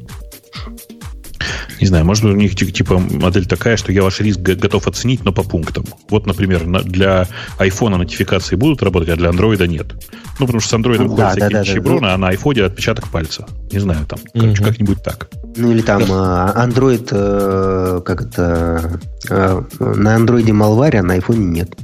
Ну, да, да, да. да. Нет, кстати, с банками вообще смешно. Э, Петь, ты вот рассказываешь, что если там 100 тысяч 500 миллионов, то э, не дадут э, чего-то сделать там без дополнительных подтверждений и все такое прочее. Но если у тебя там 100 тысяч 500 э, миллионов, то ты по понятиям банка, по идее, попадаешь в VIP-клиентуру. И... А VIP, VIP-клиент VIP-клиенту доступны вообще все операции путем голосовых команд менеджера банка. Ну да. Слушай, а ну, там, я, а ну, там извини, авторизация немножко попроще. Это правда, но там все, опять же, на риски опирается, да, то есть, ну, до какого-то момента э, все работает так, а потом там будет другое подтверждение. Если ты захочешь по телефону миллиард рублей перевести, извини, но у тебя не удастся это сделать в любом случае. А я, кстати, о хаках вот таких, неавторизованных. Я хакнул Apple Store на днях. Я не хотел. Вот кто это был? Так вот, рассказываю историю. Я компьютер новый купил и велел начальнику его, значит, мне купить, оплатить и написать там в письме в сопроводительном, что придет, значит, такой чувак, отдайте ему. Он все так и сделал. Я пришел в Apple Store, говорю, я там Вася Пупкин. Меня ждет э, iMac такой-то, такой-то, там i7, там столько-то памяти, все такое. Вынесли. Ни одна собака не спросила подтверждения, я ли Вася Пупкин или нет. То есть знание того, что меня ждет тут вот такой компьютер, оказалось достаточно, чтобы они мне выдали его. Вот уж кто риск тоже не волнуется. Ты, ты же не знаешь. Может быть, они знают, что ты это ты, что у тебя в кармане лежит твой, твой iPhone, что ты к нему недавно прикасался своим отпечатком пальца, и они по iBeacon за, за, типа задетектили, что это именно ты. Ну ты что? Ну, да я сомневаюсь. Это же Apple, они же все знают. И я думаю, мне просто выдали какого-то стажера, а он не знал, что надо хотя бы водительские права спросить, чтобы сверить, тот ли чувак, которому дают компьютер знаешь, или не тот. Нет, у меня, у меня ровно такая же история была в самом-самом начале, когда только начали продавать айфоны. Э, мы договорились там, ну, договорились с Apple, что нам их, нам их передадут, потому что их невозможно было купить. И выглядело это так. Я зашел в Palo Alto, в Apple Store и сказал, что вот я ну, как бы такой-то, такой-то, в смысле, назвал свое имя, фамилию. Они сказали, да-да-да, подождите, только мы сейчас запакуем в серый пакет, а то вас там порвут на выходе. Запаковали в серый пакет и выпустили. Не спросили ничего. Ну, так стрёмно. Ну, меня это пугает. Или когда у мальчика разрешили он продал машину, которой я владею, и ни один не спросил, а кто ты такой вообще? Почему ты продаешь чужую машину? Бери, так у вас в Америке же всегда так. Есть документы, значит, почти владеешь. Так нет, нет никаких документов. У меня title, у меня все, все права. Я хозяин, типа, половины машины. Никто не спросил. Ну, потом, Надо... если в крайнем случае пойдешь в суд и разберешься со своим мальчиком, что ты. Ну вот, да, да, да. на это, наверное, У вас это работает, у нас-то нет, понимаешь, в чем дело? Или вот как у вас это подтверждение адреса. Ну, какое? Прописки по-нашему. Какое? Счет за электричество. Ну, слушай, в России сейчас многие тоже так делают. Я как-то, когда жене надо было права восстанавливать, а никакого счета не было, я сам напечатал. Нормально. Ну, я об этом же, да. Нормально сработало. Э, окей, давайте к темам наших слушателей пойдем, потому что время, похоже, намекает. Угу. Давайте Они пойдем. Расскажите, э, да, сейчас я только обновлю, а то тут, тут выскочила какая-то новая. Успехи Rust. Подготовка первого выпуска сервера, использование Rust в новом хранилище Dropbox.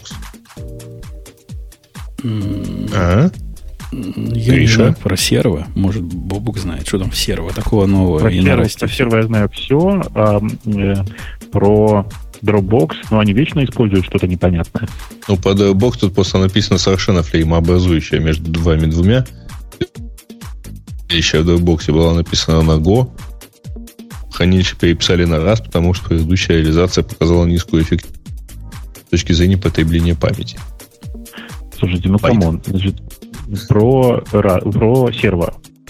Э, серво пообещали, что в середине лета можно будет уже использовать такой в демо-режиме, скажем так, потому что до того, чтобы проходить AC3, ему еще далеко.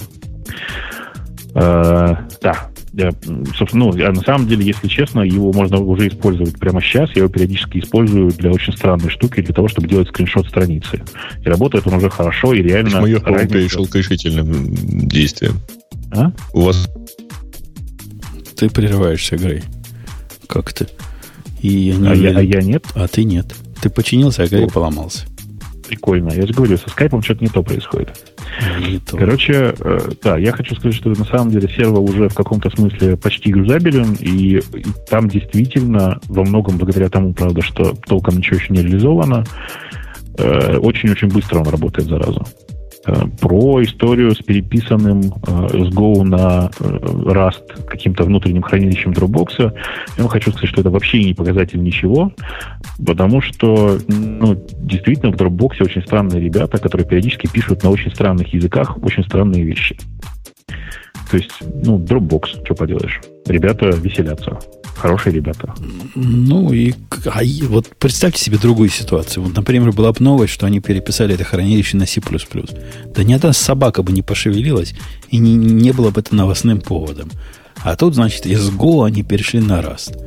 Ай-яй-яй-яй-яй, какой большой дел. Но у них, ну, у, у них там все утилитки, у них там вся внутренняя инфраструктура, насколько я понимаю, на Go написана уже. Они на питоне и Go. Ну, с питона они да. переходят или перешли, и, в общем, на Go как раз идут. Понятно. Короче, э, это все действительно зависит от подачи и от самого факта, откуда куда. То есть, если бы в интернете появилось сообщение, что э, Ксюша изнасиловала Бобука, то тоже было бы много интересного шуму, а если бы Бобук Ксюшу, то как бы никто и не, не посвятился бы по этому поводу, мне кажется. Скандала мало, понимаешь?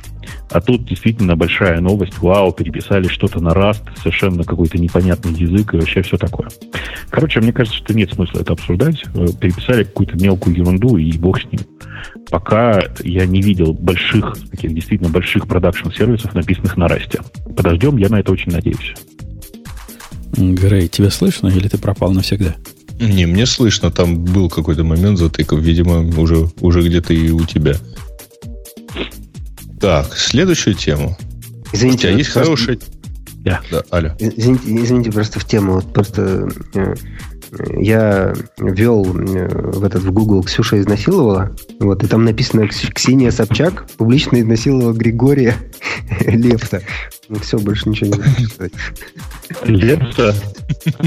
Лепса, Лепс, у нас такой есть. Я имел в виду да, я, я должен, должен сказать, что я имею в виду не Собчак, а, а гораздо более симпатичную Ксюшу. И я, конечно, не лепс совсем. Так что... Не, не, ну, так, да. не так гарно спеваешь. Да. Ну, ну, тоже дуже гарно спеваю. О, слушайте, кстати, да, давайте это из тем наших пользователей во именно выйдем. У меня же тут есть хорошая тема, которую Гаиш должен осветить обязательно. Да? Э, это чат Fuel. А, ну, я даже не знаю, как хорошо осветить. Действительно, есть такая история. Сейчас появился наконец-то анонс. Э, есть такая команда под управлением смешного человека по фамилии Думик в которую пришел э, один из чуваков, который до этого работал в Яндексе, переключился он на э, работу над э, тоже над, на, собственно, над ChatFuel. ChatFuel одновременно попал в последний батч Y-комбинатора. Э, Яндекс проинвестировал ChatFuel и теперь является лидирующим инвестором.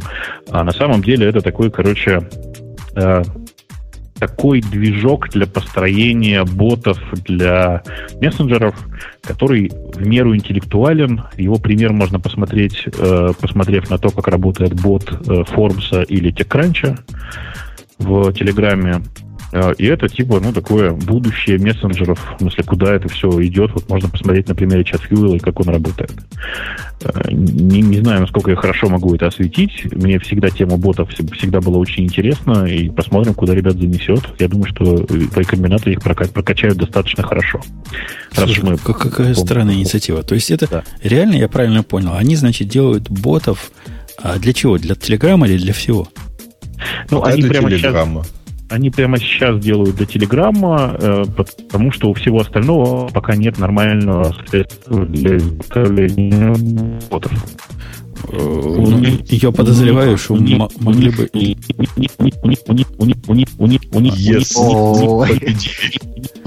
Опять, опять звонок поставлю себе. Заколбасило, что у них. Я его отключил. Сейчас вернем обратно. Давайте попробуем. Вернется? И о, где Бобук? О.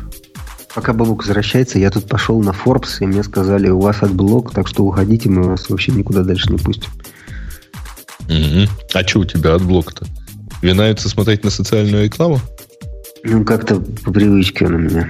Гейша? Да-да-да. Мы на этот раз выбросили на, быстро, на да? у них, у них, у них, у них. Мы понимаем, что у них, у них много всего. Ну, нет, ну, я, я, я нет, понял, что Гриш хотел сказать, Telegram. что у остальных, э, у остальных мессенджеров пока нету развесистого API для создания ботов. Погоди, а у Slack нету ну, разве? А у хипчата разве нет? Слушай, у Slack и хипчата есть, но Slack и хипчат не для широкой публики. Э, будет в ближайшее время, насколько я понимаю, для Slack, и для Kika, и для Facebook Messenger, когда у него появится API именно для ботов. Кстати, Facebook а, недавно заявлял, что они сделают бот-стор сейчас. Ну, смотрите, а у нас, у нас есть такой в Джайбере, причем тогда еще боты было не модно делать, а у нас вот можно с ботом поговорить в чатике. Женя, я делал ботов для ARC, еще когда большая часть разработчиков чат ходила песком под стол. Но не надо сравнивать. Они делают действительно интеллектуальных ботов, которые... Ну, правда, вот, короче, возьми, подпишись на, на бот Forbes английский. Э, окей, окей. Что там такого интеллектуального? Я, пытаюсь. Э, ладно. Э, ну, мы поняли. Ну, молодцы. Хотя бизнес, мне кажется, таким же странным, как в свое время бизнес. Помните, у Яхо была Pipes? Такая же странная да, гиковская да, хрень, которая закрылась уже несколько лет как. Мне видится, что и бобуковские вот эти кореша тоже закроются так же быстро. Не, я сегодня прослушал подкаст на час. Вот о том, как это все будет круто. Но в конце участники подкаста сошлись, что круто не будет. Логично. Так что непонятно, непонятно. Петя, ты не повторяй слов. А то, знаешь, мы, мы сегодня да? Я по два раза, кстати, тоже не повторяю. Не да, повторяю, да, не повторяю.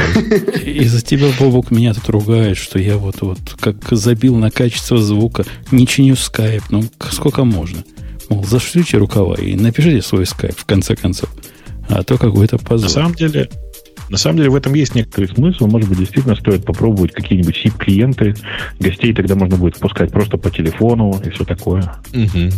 Да, на, надо, короче, выходить из этого замшелого состояния, потому что мы который месяц ругаем Skype и ничего не меняем. Ну, ага. в последнее время он стал какой-то странный. Вот сегодня он совсем-совсем настолько странный, я не помню, чуть ли не за 10 лет нашего, нашего вещания. Таких вот. Может, это все-таки Бобук виноват, а не Skype. Да, Думаешь, я... у товарища майора заедает пластинка? А, никто не знает. По у, меня, у меня есть другая теория. Я думаю, что виноват Петя, потому, потому что пока его не было, такого тоже не было. Это тоже хорошая, хорошая мысль. Как сотрудник Microsoft в армии у нас пули вылетают, ничего не знаю.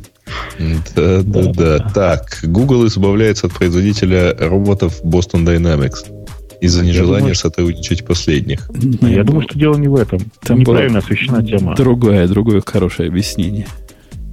Ну, слушай, роботов так долго пинали, там били клюшками, вот это вот все. Роботы просто уходят оттуда, мне кажется.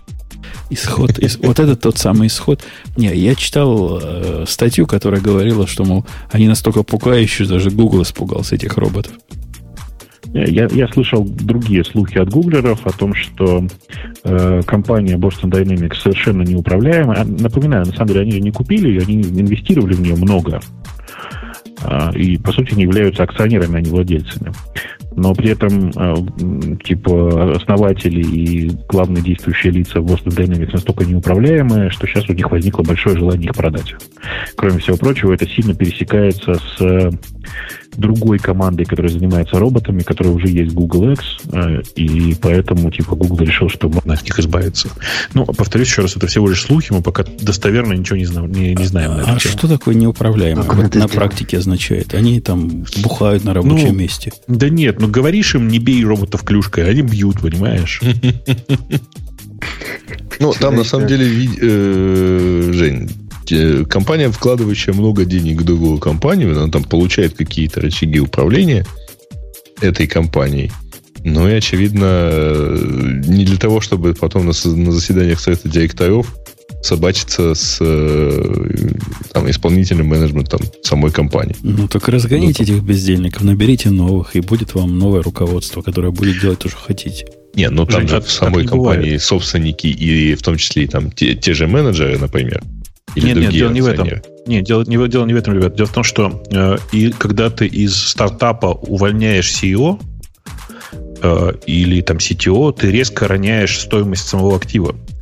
Потому что это те люди, которые привели компанию к текущему состоянию. И, ну, как бы у Гугла тоже нет никакой задачи избавиться от этих там, я уже не помню, они больше миллиарда туда вложили же, там много денег-то было. Угу.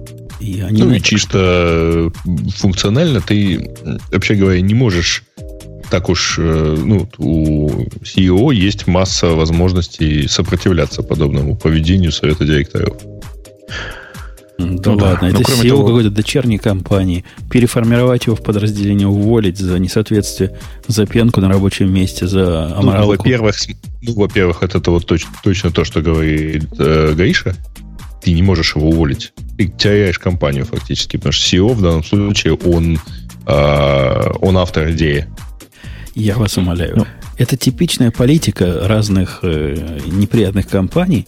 Я в одной из таких работал. Но из тех, которые вам известны, например, GoDaddy. Они покупают компанию, со временем разгоняют всю команду, включая CEO.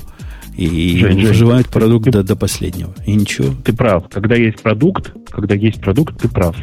Но э, Boston Dynamics это компания, которая находится где-то, ну, там, типа, на первой трети пути. Они очень быстро двигаются туда, куда надо, всем это очень нравится, поэтому компания много стоит. Если ты сейчас выгоняешь ключевых людей из компании, эти ключевые люди идут, начинают строить новую компанию, и со временем эта новая компания начинает стоить столько, сколько сейчас э, стоила та, за которую, за которую ты уже отдал деньги. Какой смысл? Ну, может, надо было думать перед тем, как покупать. Поговорить с чуваками, они неуправляемые, дикие. Но действительно морду всем бьют, кто заходит в их офис. Ну, не покупайте их, ну, купили уж. Разбирайтесь с активом со своим. А они его продадут не дешевле, чем купили-то? А, никто не знает, еще раз, это же слухи все.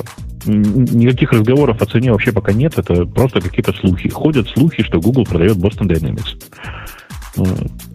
Еще раз, мы же ничего не знаем на эту тему. Я думаю, что ну, мы можем придумать огромное количество смешных версий. Например, э, AlphaGo решил, решил избавиться от конкурента и избавиться от Boston Dynamics, чтобы там не появились двигающиеся роботы. AlphaGo, видишь, в виде э, интеллекта где-то там сингулярности, а тут видишь реальные физические роботы. Не ну, дай бог начнется этот самый, как он называется, Skynet. Ему наоборот по приколу. Типа переселиться, сможет ходить по внешнему миру, может, ему тоже это интересно. А он и так сейчас. Вот в Google мобилях, видишь, везде. И даже ездит, ему и ходить не надо. А эти, а эти ходят на своих четверых. И даже да двоих. Ерунда какая-то. Окей. Следующая тема, Грей. А, следующая тема у нас про uh, Stack, uh, Stack Overflow Developer Survey. Ну, я так понимаю, что там uh, вывод главный, что JavaScript продолжает рулить. Да фиг его знает. Слушайте, я тут с JavaScript миром прикоснулся на днях. До сих пор руки отмыть не могу. Пришел ко мне наш китаец и попросил настроить его стек. Ну, знаете, стек. У него есть стек. его надо настроить для того, чтобы я смог его несчастный проект собрать на сервере, который собирает все остальное. Задумайтесь, дорогие слушатели, на секунду, о чем мы говорим. Мы говорим о языке, который некомпилируемый. Э, что означает э, вот, deployment в этом языке? Ну, казалось бы, разумному человеку. Вот что бы тебе, Бобу, казалось означает deployment? Взять что-то и положить в папочку паблик. Ну, я ну, прав или я прав? Ну, подожди, а как же зависимости? Хорошо, вытащить зависимости, положить их в вендор, все остальное положить в, паблику, в папочку паблик. Суть-то не в этом. Ладно, у них есть какие-то там науки. Но кто мне может объяснить, почему для того, чтобы все вот это его балалайка работало, мне надо поставить некий NPM. То есть нод надо поставить. С этим нодом поставить надо десяток пакетов. Потом надо поставить э, Ruby. С Ruby поставить какой-то компас. Он не запускается, ему надо какие-то гем, джемы еще ставить. Надо их поставить, а после этого там еще есть кусок, для которого нужен груви. И вот что все это взлетело, чтобы скопировать 5 файлов с одного места на вот это все надо тут. Это, это вообще, они, эти хипстеры, они вообще с ума посходили. Не, нет, они не сходили с ума, Жень. Они просто очень хотят в Enterprise. Им очень хочется отбросить этот слово скрипт и быть настоящей Java. Вот и все. И ну, нету такого настоящей Java. В настоящей Java за такое отрывают все органы размножения. Если кто-то вот такую систему сборки придумает, для которой столько внешних и разнообразных и разномастных зависимостей надо, для того, чтобы ее хотя бы поднять, то ну, его будут пинать, просто, совершенно справедливо. Ты просто забыл, как это выглядит. Здесь нужно собрать новую версию Резин, значит, здесь, короче, нужно подтащить э, там G2E, здесь у тебя не хватает новой версии Spring, причем от какой-то конкретной версии. А еще вот здесь вот Maven неправильно, под неправильно собрал тебе готовые файлы, значит, нужно что-то еще тут поправить. Знаешь, это всякого там, там, несомненно, есть своя головная боль. Но та головная боль хотя бы не решается партизанскими методами. Там есть какие-то рельсы. Не Руби на рельсах, а просто рельсы проложенные. Ты по ним идешь, шаг вправо, шаг влево, тебя расстреливает, но иди правильно. Тогда у тебя будет все в порядке более-менее. Ты сможешь свои спринги поставить и любые другие зависимости. Но что для того, чтобы мне поднять проект на Java, мне надо было поставить еще три разных языка, ну, это какой-то нет мира Слушай, всего. это частный дебилизм одного конкретного разработчика. Что ты? Да нет, это у них, вот у него ставишь какой-нибудь гульп. Знаешь, гульп у них есть. Ты, небось, и не слышал такого слова, а я гульп. знаю. Да, знаю такое, да. Этот гульп на NPM. А еще зачем-то компас нужен, а он на Ruby. Ну, подожди, то, что человек использовал э, компас, это вообще непонятно. Зачем? Я понятия не имею, зачем он нужен. Но вот для, для какой-то из модулей, которые там используются, он говорит, это не для меня. Это вот эту балайку, чтобы понять, надо компас обязательно. Без него она не поднимется. Ну, э, anyway, а что тебя, а что тебя смущает? У тебя же там Ubuntu, все дела, просто развернулся пакетик, да и все. Да-да-да, так все просто. Одна хочет только под рутом запускаться, а у меня там рута никогда не было. Другая говорит, ни в коем случае, что угодно, но не под рутом. Я не помню, кто из них чего несет. Там было еще тут квест на полдня. Чтобы всего лишь собрать его несчастные JavaScript, которые я в конце концов просто скопировал в паблик папочку, и они все заработали. Ну, короче, я на это смотрю как все-таки на некоторые извращения и не понимаю, зачем вообще все это нужно. Ну, есть... им, им понятно. Им, наверное, понятно. Вот просто мы со стороны этих э, хипстеров несем какую-то ахинею. Видимо, так и надо. Чувак, чувак в чате пишет, компас нужен для сборки CSS. Чувак, у меня в этом как бы и месседж. Я пытаюсь сказать, что если у тебя так настолько сложный деплоймент, то тебе нужно предусмотреть способ, когда для развертывания не нужно собирать CSS в момент деплоймента. Понимаешь?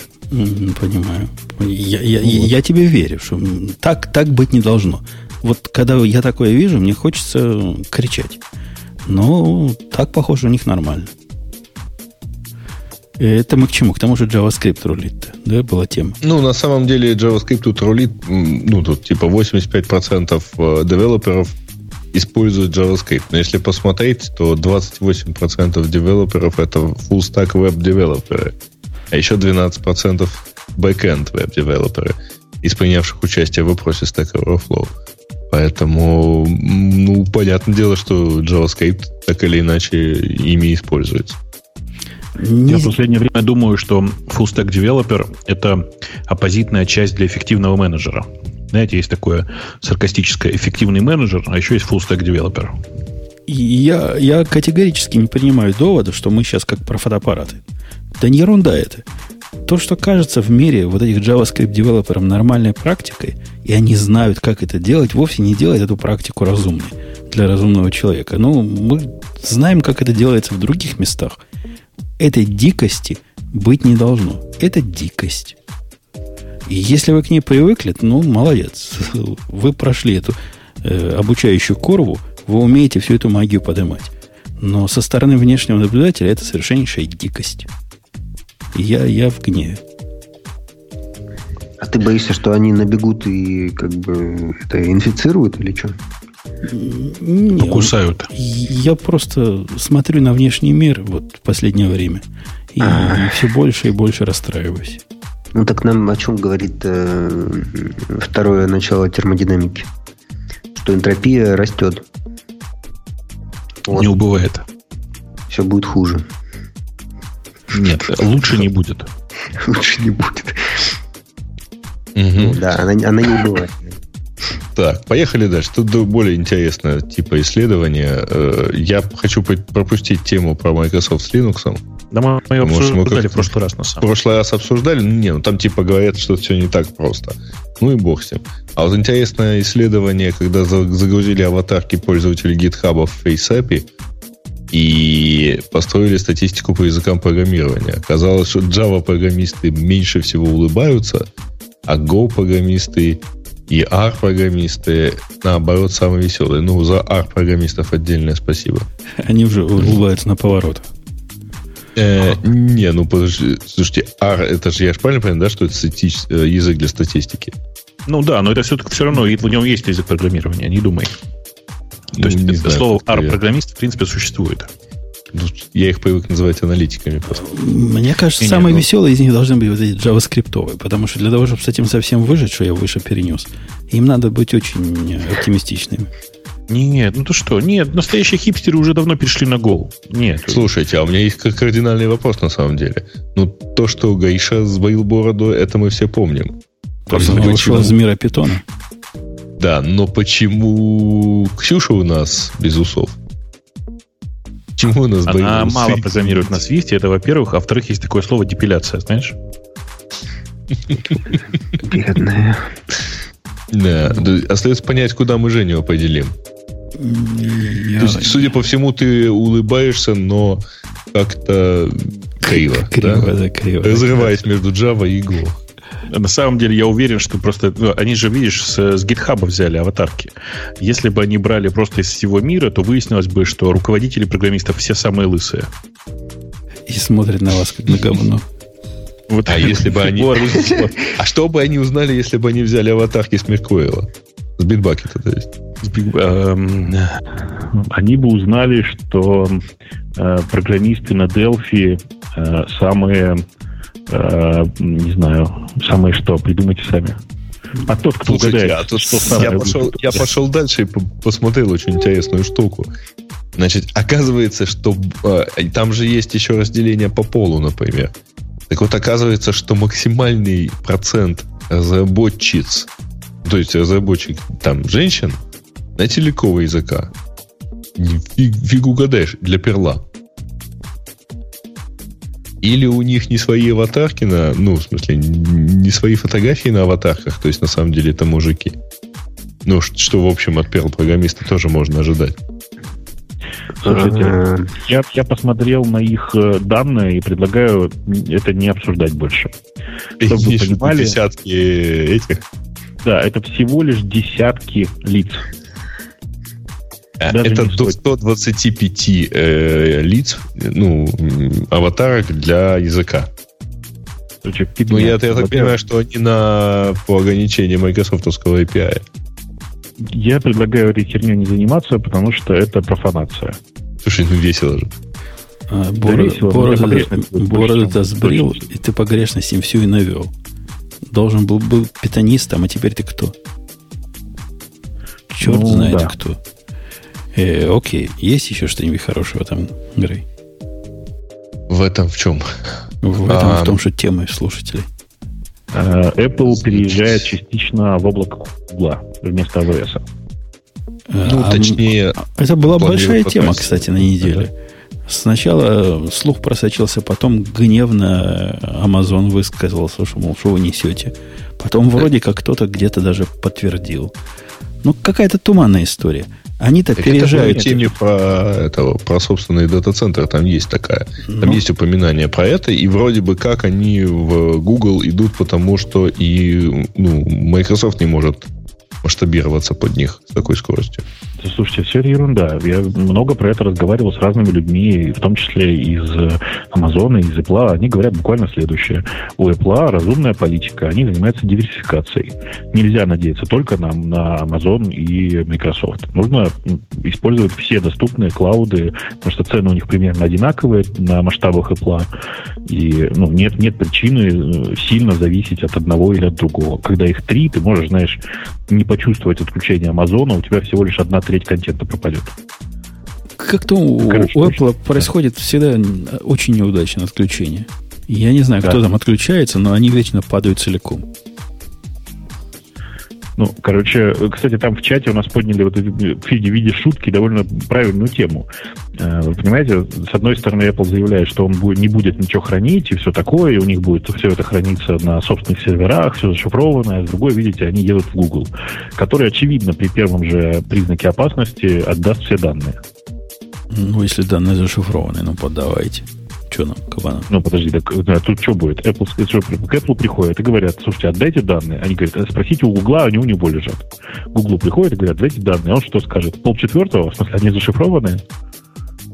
Не, не, не, продолжаю на, твою наезд будет на Apple, а их внутренние технологии, как они хранят, и никого не интересует. Google, шмугл, там никого не волнует. Ничего не знаем, мы храним на Гугле. Я бы на их месте так отвечал. Не, про... не, не прокатит, я думаю. Ну, короче, на самом деле, еще раз, Apple поступает, кажется, весьма разумно, просто размазывая свое облако вместо двух, ну, мега, мета-облака, вместо двух облаков на три. Вот и все. А на всякий случай они еще и свое строят, да? Строят свое, чтобы а свое у них другого. На самом деле мы просто на это внимание особенного не обращали, но у них довольно интересно устроены данные, про это можно потом поговорить. Кажется, что у них приватные пользовательские, то есть данные, ни, ни в каких клаудах не лежат и лежат только в их собственных дата-центрах. Типа privacy, там э, наша дата это самое наше важное и все такое. Угу. Так. Так, и что-то как-то... Вот, кстати, тут почему-то тема про Wire. Я не понял, почему она сейчас вылезла. У них что, обновление какое-то? Да, у них э, появились нормальные звонки и рассказ о том, что э, теперь э, Wire шифрует звонки. Но я целиком согласен. Вы видите первого же комментатора на, в этой теме, он правильно говорит, что девушка у них на картинке настолько страшная, что использовать этот мессенджер мне не представляется возможным. Я думаю, он не про страшность говорит, потому что у нее зубов слишком много. А я о чем? А, ну как акула. Хорошо же жует. А вы видели на скайп, на скайпе для телефонов пришло сообщение, что теперь они поддерживают э, видеочаты с многими участниками? Нет, хочешь попробовать? Нет, но пришло на днях. Может, только на наши скайпы, на американский. Нет, нет, нет у меня тут что-то такое приходило. Э, предлагаю все-таки в штанах и попробовать хотя бы посмотреть чисто ради интереса, как оно будет Зачем? держать. А, ну, чисто поржать. Звук с трудом. Не, не, подожди, зачем штаны? Не а, видел нет, замечательный мы трое в штанах, Ксюша как обычно. Ты не понял. Uh, у нас был замечательный, кстати э, говоря, замечательная история. У нас есть несколько таких некоммерческих каналов, которые регулярно политиков опрашивают, выводят их в эфир и так далее. Но вот один из них после этого как-то быстро начал вставать. Камера зафиксировала что-то полосатое ниже пояса. Вот. Отбой вовремя дать не успел, ну вот Окей, а, сверху он даже был в галстуке, между прочим. Бывает и так, ничего страшного. Поэтому я как-то был в общем, на одной... штаны как раз не обязательно. Рубашка нужна. Я как-то был на одной очень э, широко известной среди э, как бы это сказать, среди некоторой части московской молодежи и протестного электората э, через станции, на которой э, почти все ведущие так себя ведут. Заходят за стойку в шортах и одевают поверх пиджак, галстук, там все такое. Mm-hmm. Очень население. Слушайте, да. ну в Swire, по-моему, проблема в том, что у них... А, у них есть все-таки группа conversation, да? Да-да-да, у них групповые звонки, и надо, на самом деле, надо потестировать это все. Угу. Надо бы. Надо бы. Да. Потому что что-то же надо с этим делать, на самом деле. Интересно, если у них групповые аудиозвонки. Да. Групповые аудиозвонки вроде должны быть. Женя. Ну, попробуй. ну, вообще опция выключить видео есть везде, где есть видео. Не-не, в предыдущих этих самых как раз не было групповых звонков, были только one-to-one. Сейчас они появились или нет, я не знаю. Ну, тут написано видео calls. А, сейчас, сейчас. Там про группы ничего не написано. Тут написано group chats, а вот ну, э, если у них э, именно group calls, это интересно. Слушай, ну я понимаю, что кому и кобыла невеста, в смысле, кому и э, групп чат вместо звонка. Ой, у меня он, оказывается, даже стоит. Вы будете в чатик что-то писать, а я буду зачитывать. Ой, такой замечательный подкаст. Э, окей, ну что, все? А там, угу. там больше ничего нет, да? Я пытаюсь посмотреть. Да, как-то оно там все такое, такое вот. Да, алгоритмы, не алгоритмы, чатик в Телеграме. Короче, дальше темы какие-то детские пошли. Да, mm зовут нас в Телеграм. Э, давайте я напомню под завершение, что у нас был обычный выпуск, хотя как-то с перегибами для параноиков. Такой mm паранойко, паранойно-гиковский выпуск получился в этом смысле. Но Петя нас разбавлял своим Хотя он тоже из, из этих, из чокнутых. Параноиков. Ну да, естественно. Из все больше параноиком становишься, потому что жизнь, ты смотри, как бы нифига не упрощается, наоборот. Нет, ведь это старость. Это старость у нас с тобой просто. Всего боимся, тени свои боимся. слишком просто. Э, напомню, нас был... искусственно состаривают, нас искусственно состаривают с помощью особого облучения. С Шуховской башни я слышал. Да ладно, это Google, Google все творит. Google виноват, мы знаем твою присказку. Нет, это же какая присказка? Они уже в суде должны отчитываться, не то, что там. Да. Ну и под конец у нас есть наш любимый Digital Ocean, который не грех послушать еще раз. Это шоу создано при поддержке Digital Ocean. Digital Ocean – провайдер доступного облачного хостинга. Всего за 55 секунд и 5 долларов в месяц вы можете создать свой облачный сервер в одном из дата-центров, расположенных в Нью-Йорке, Сан-Франциско, Амстердаме и Сингапуре, и управлять им с помощью простой, интуитивно понятной панели управления или воспользоваться мощным API. Начните прямо сейчас. Введите промокод радиодефис при регистрации и получите 10 долларов бонуса на аккаунт.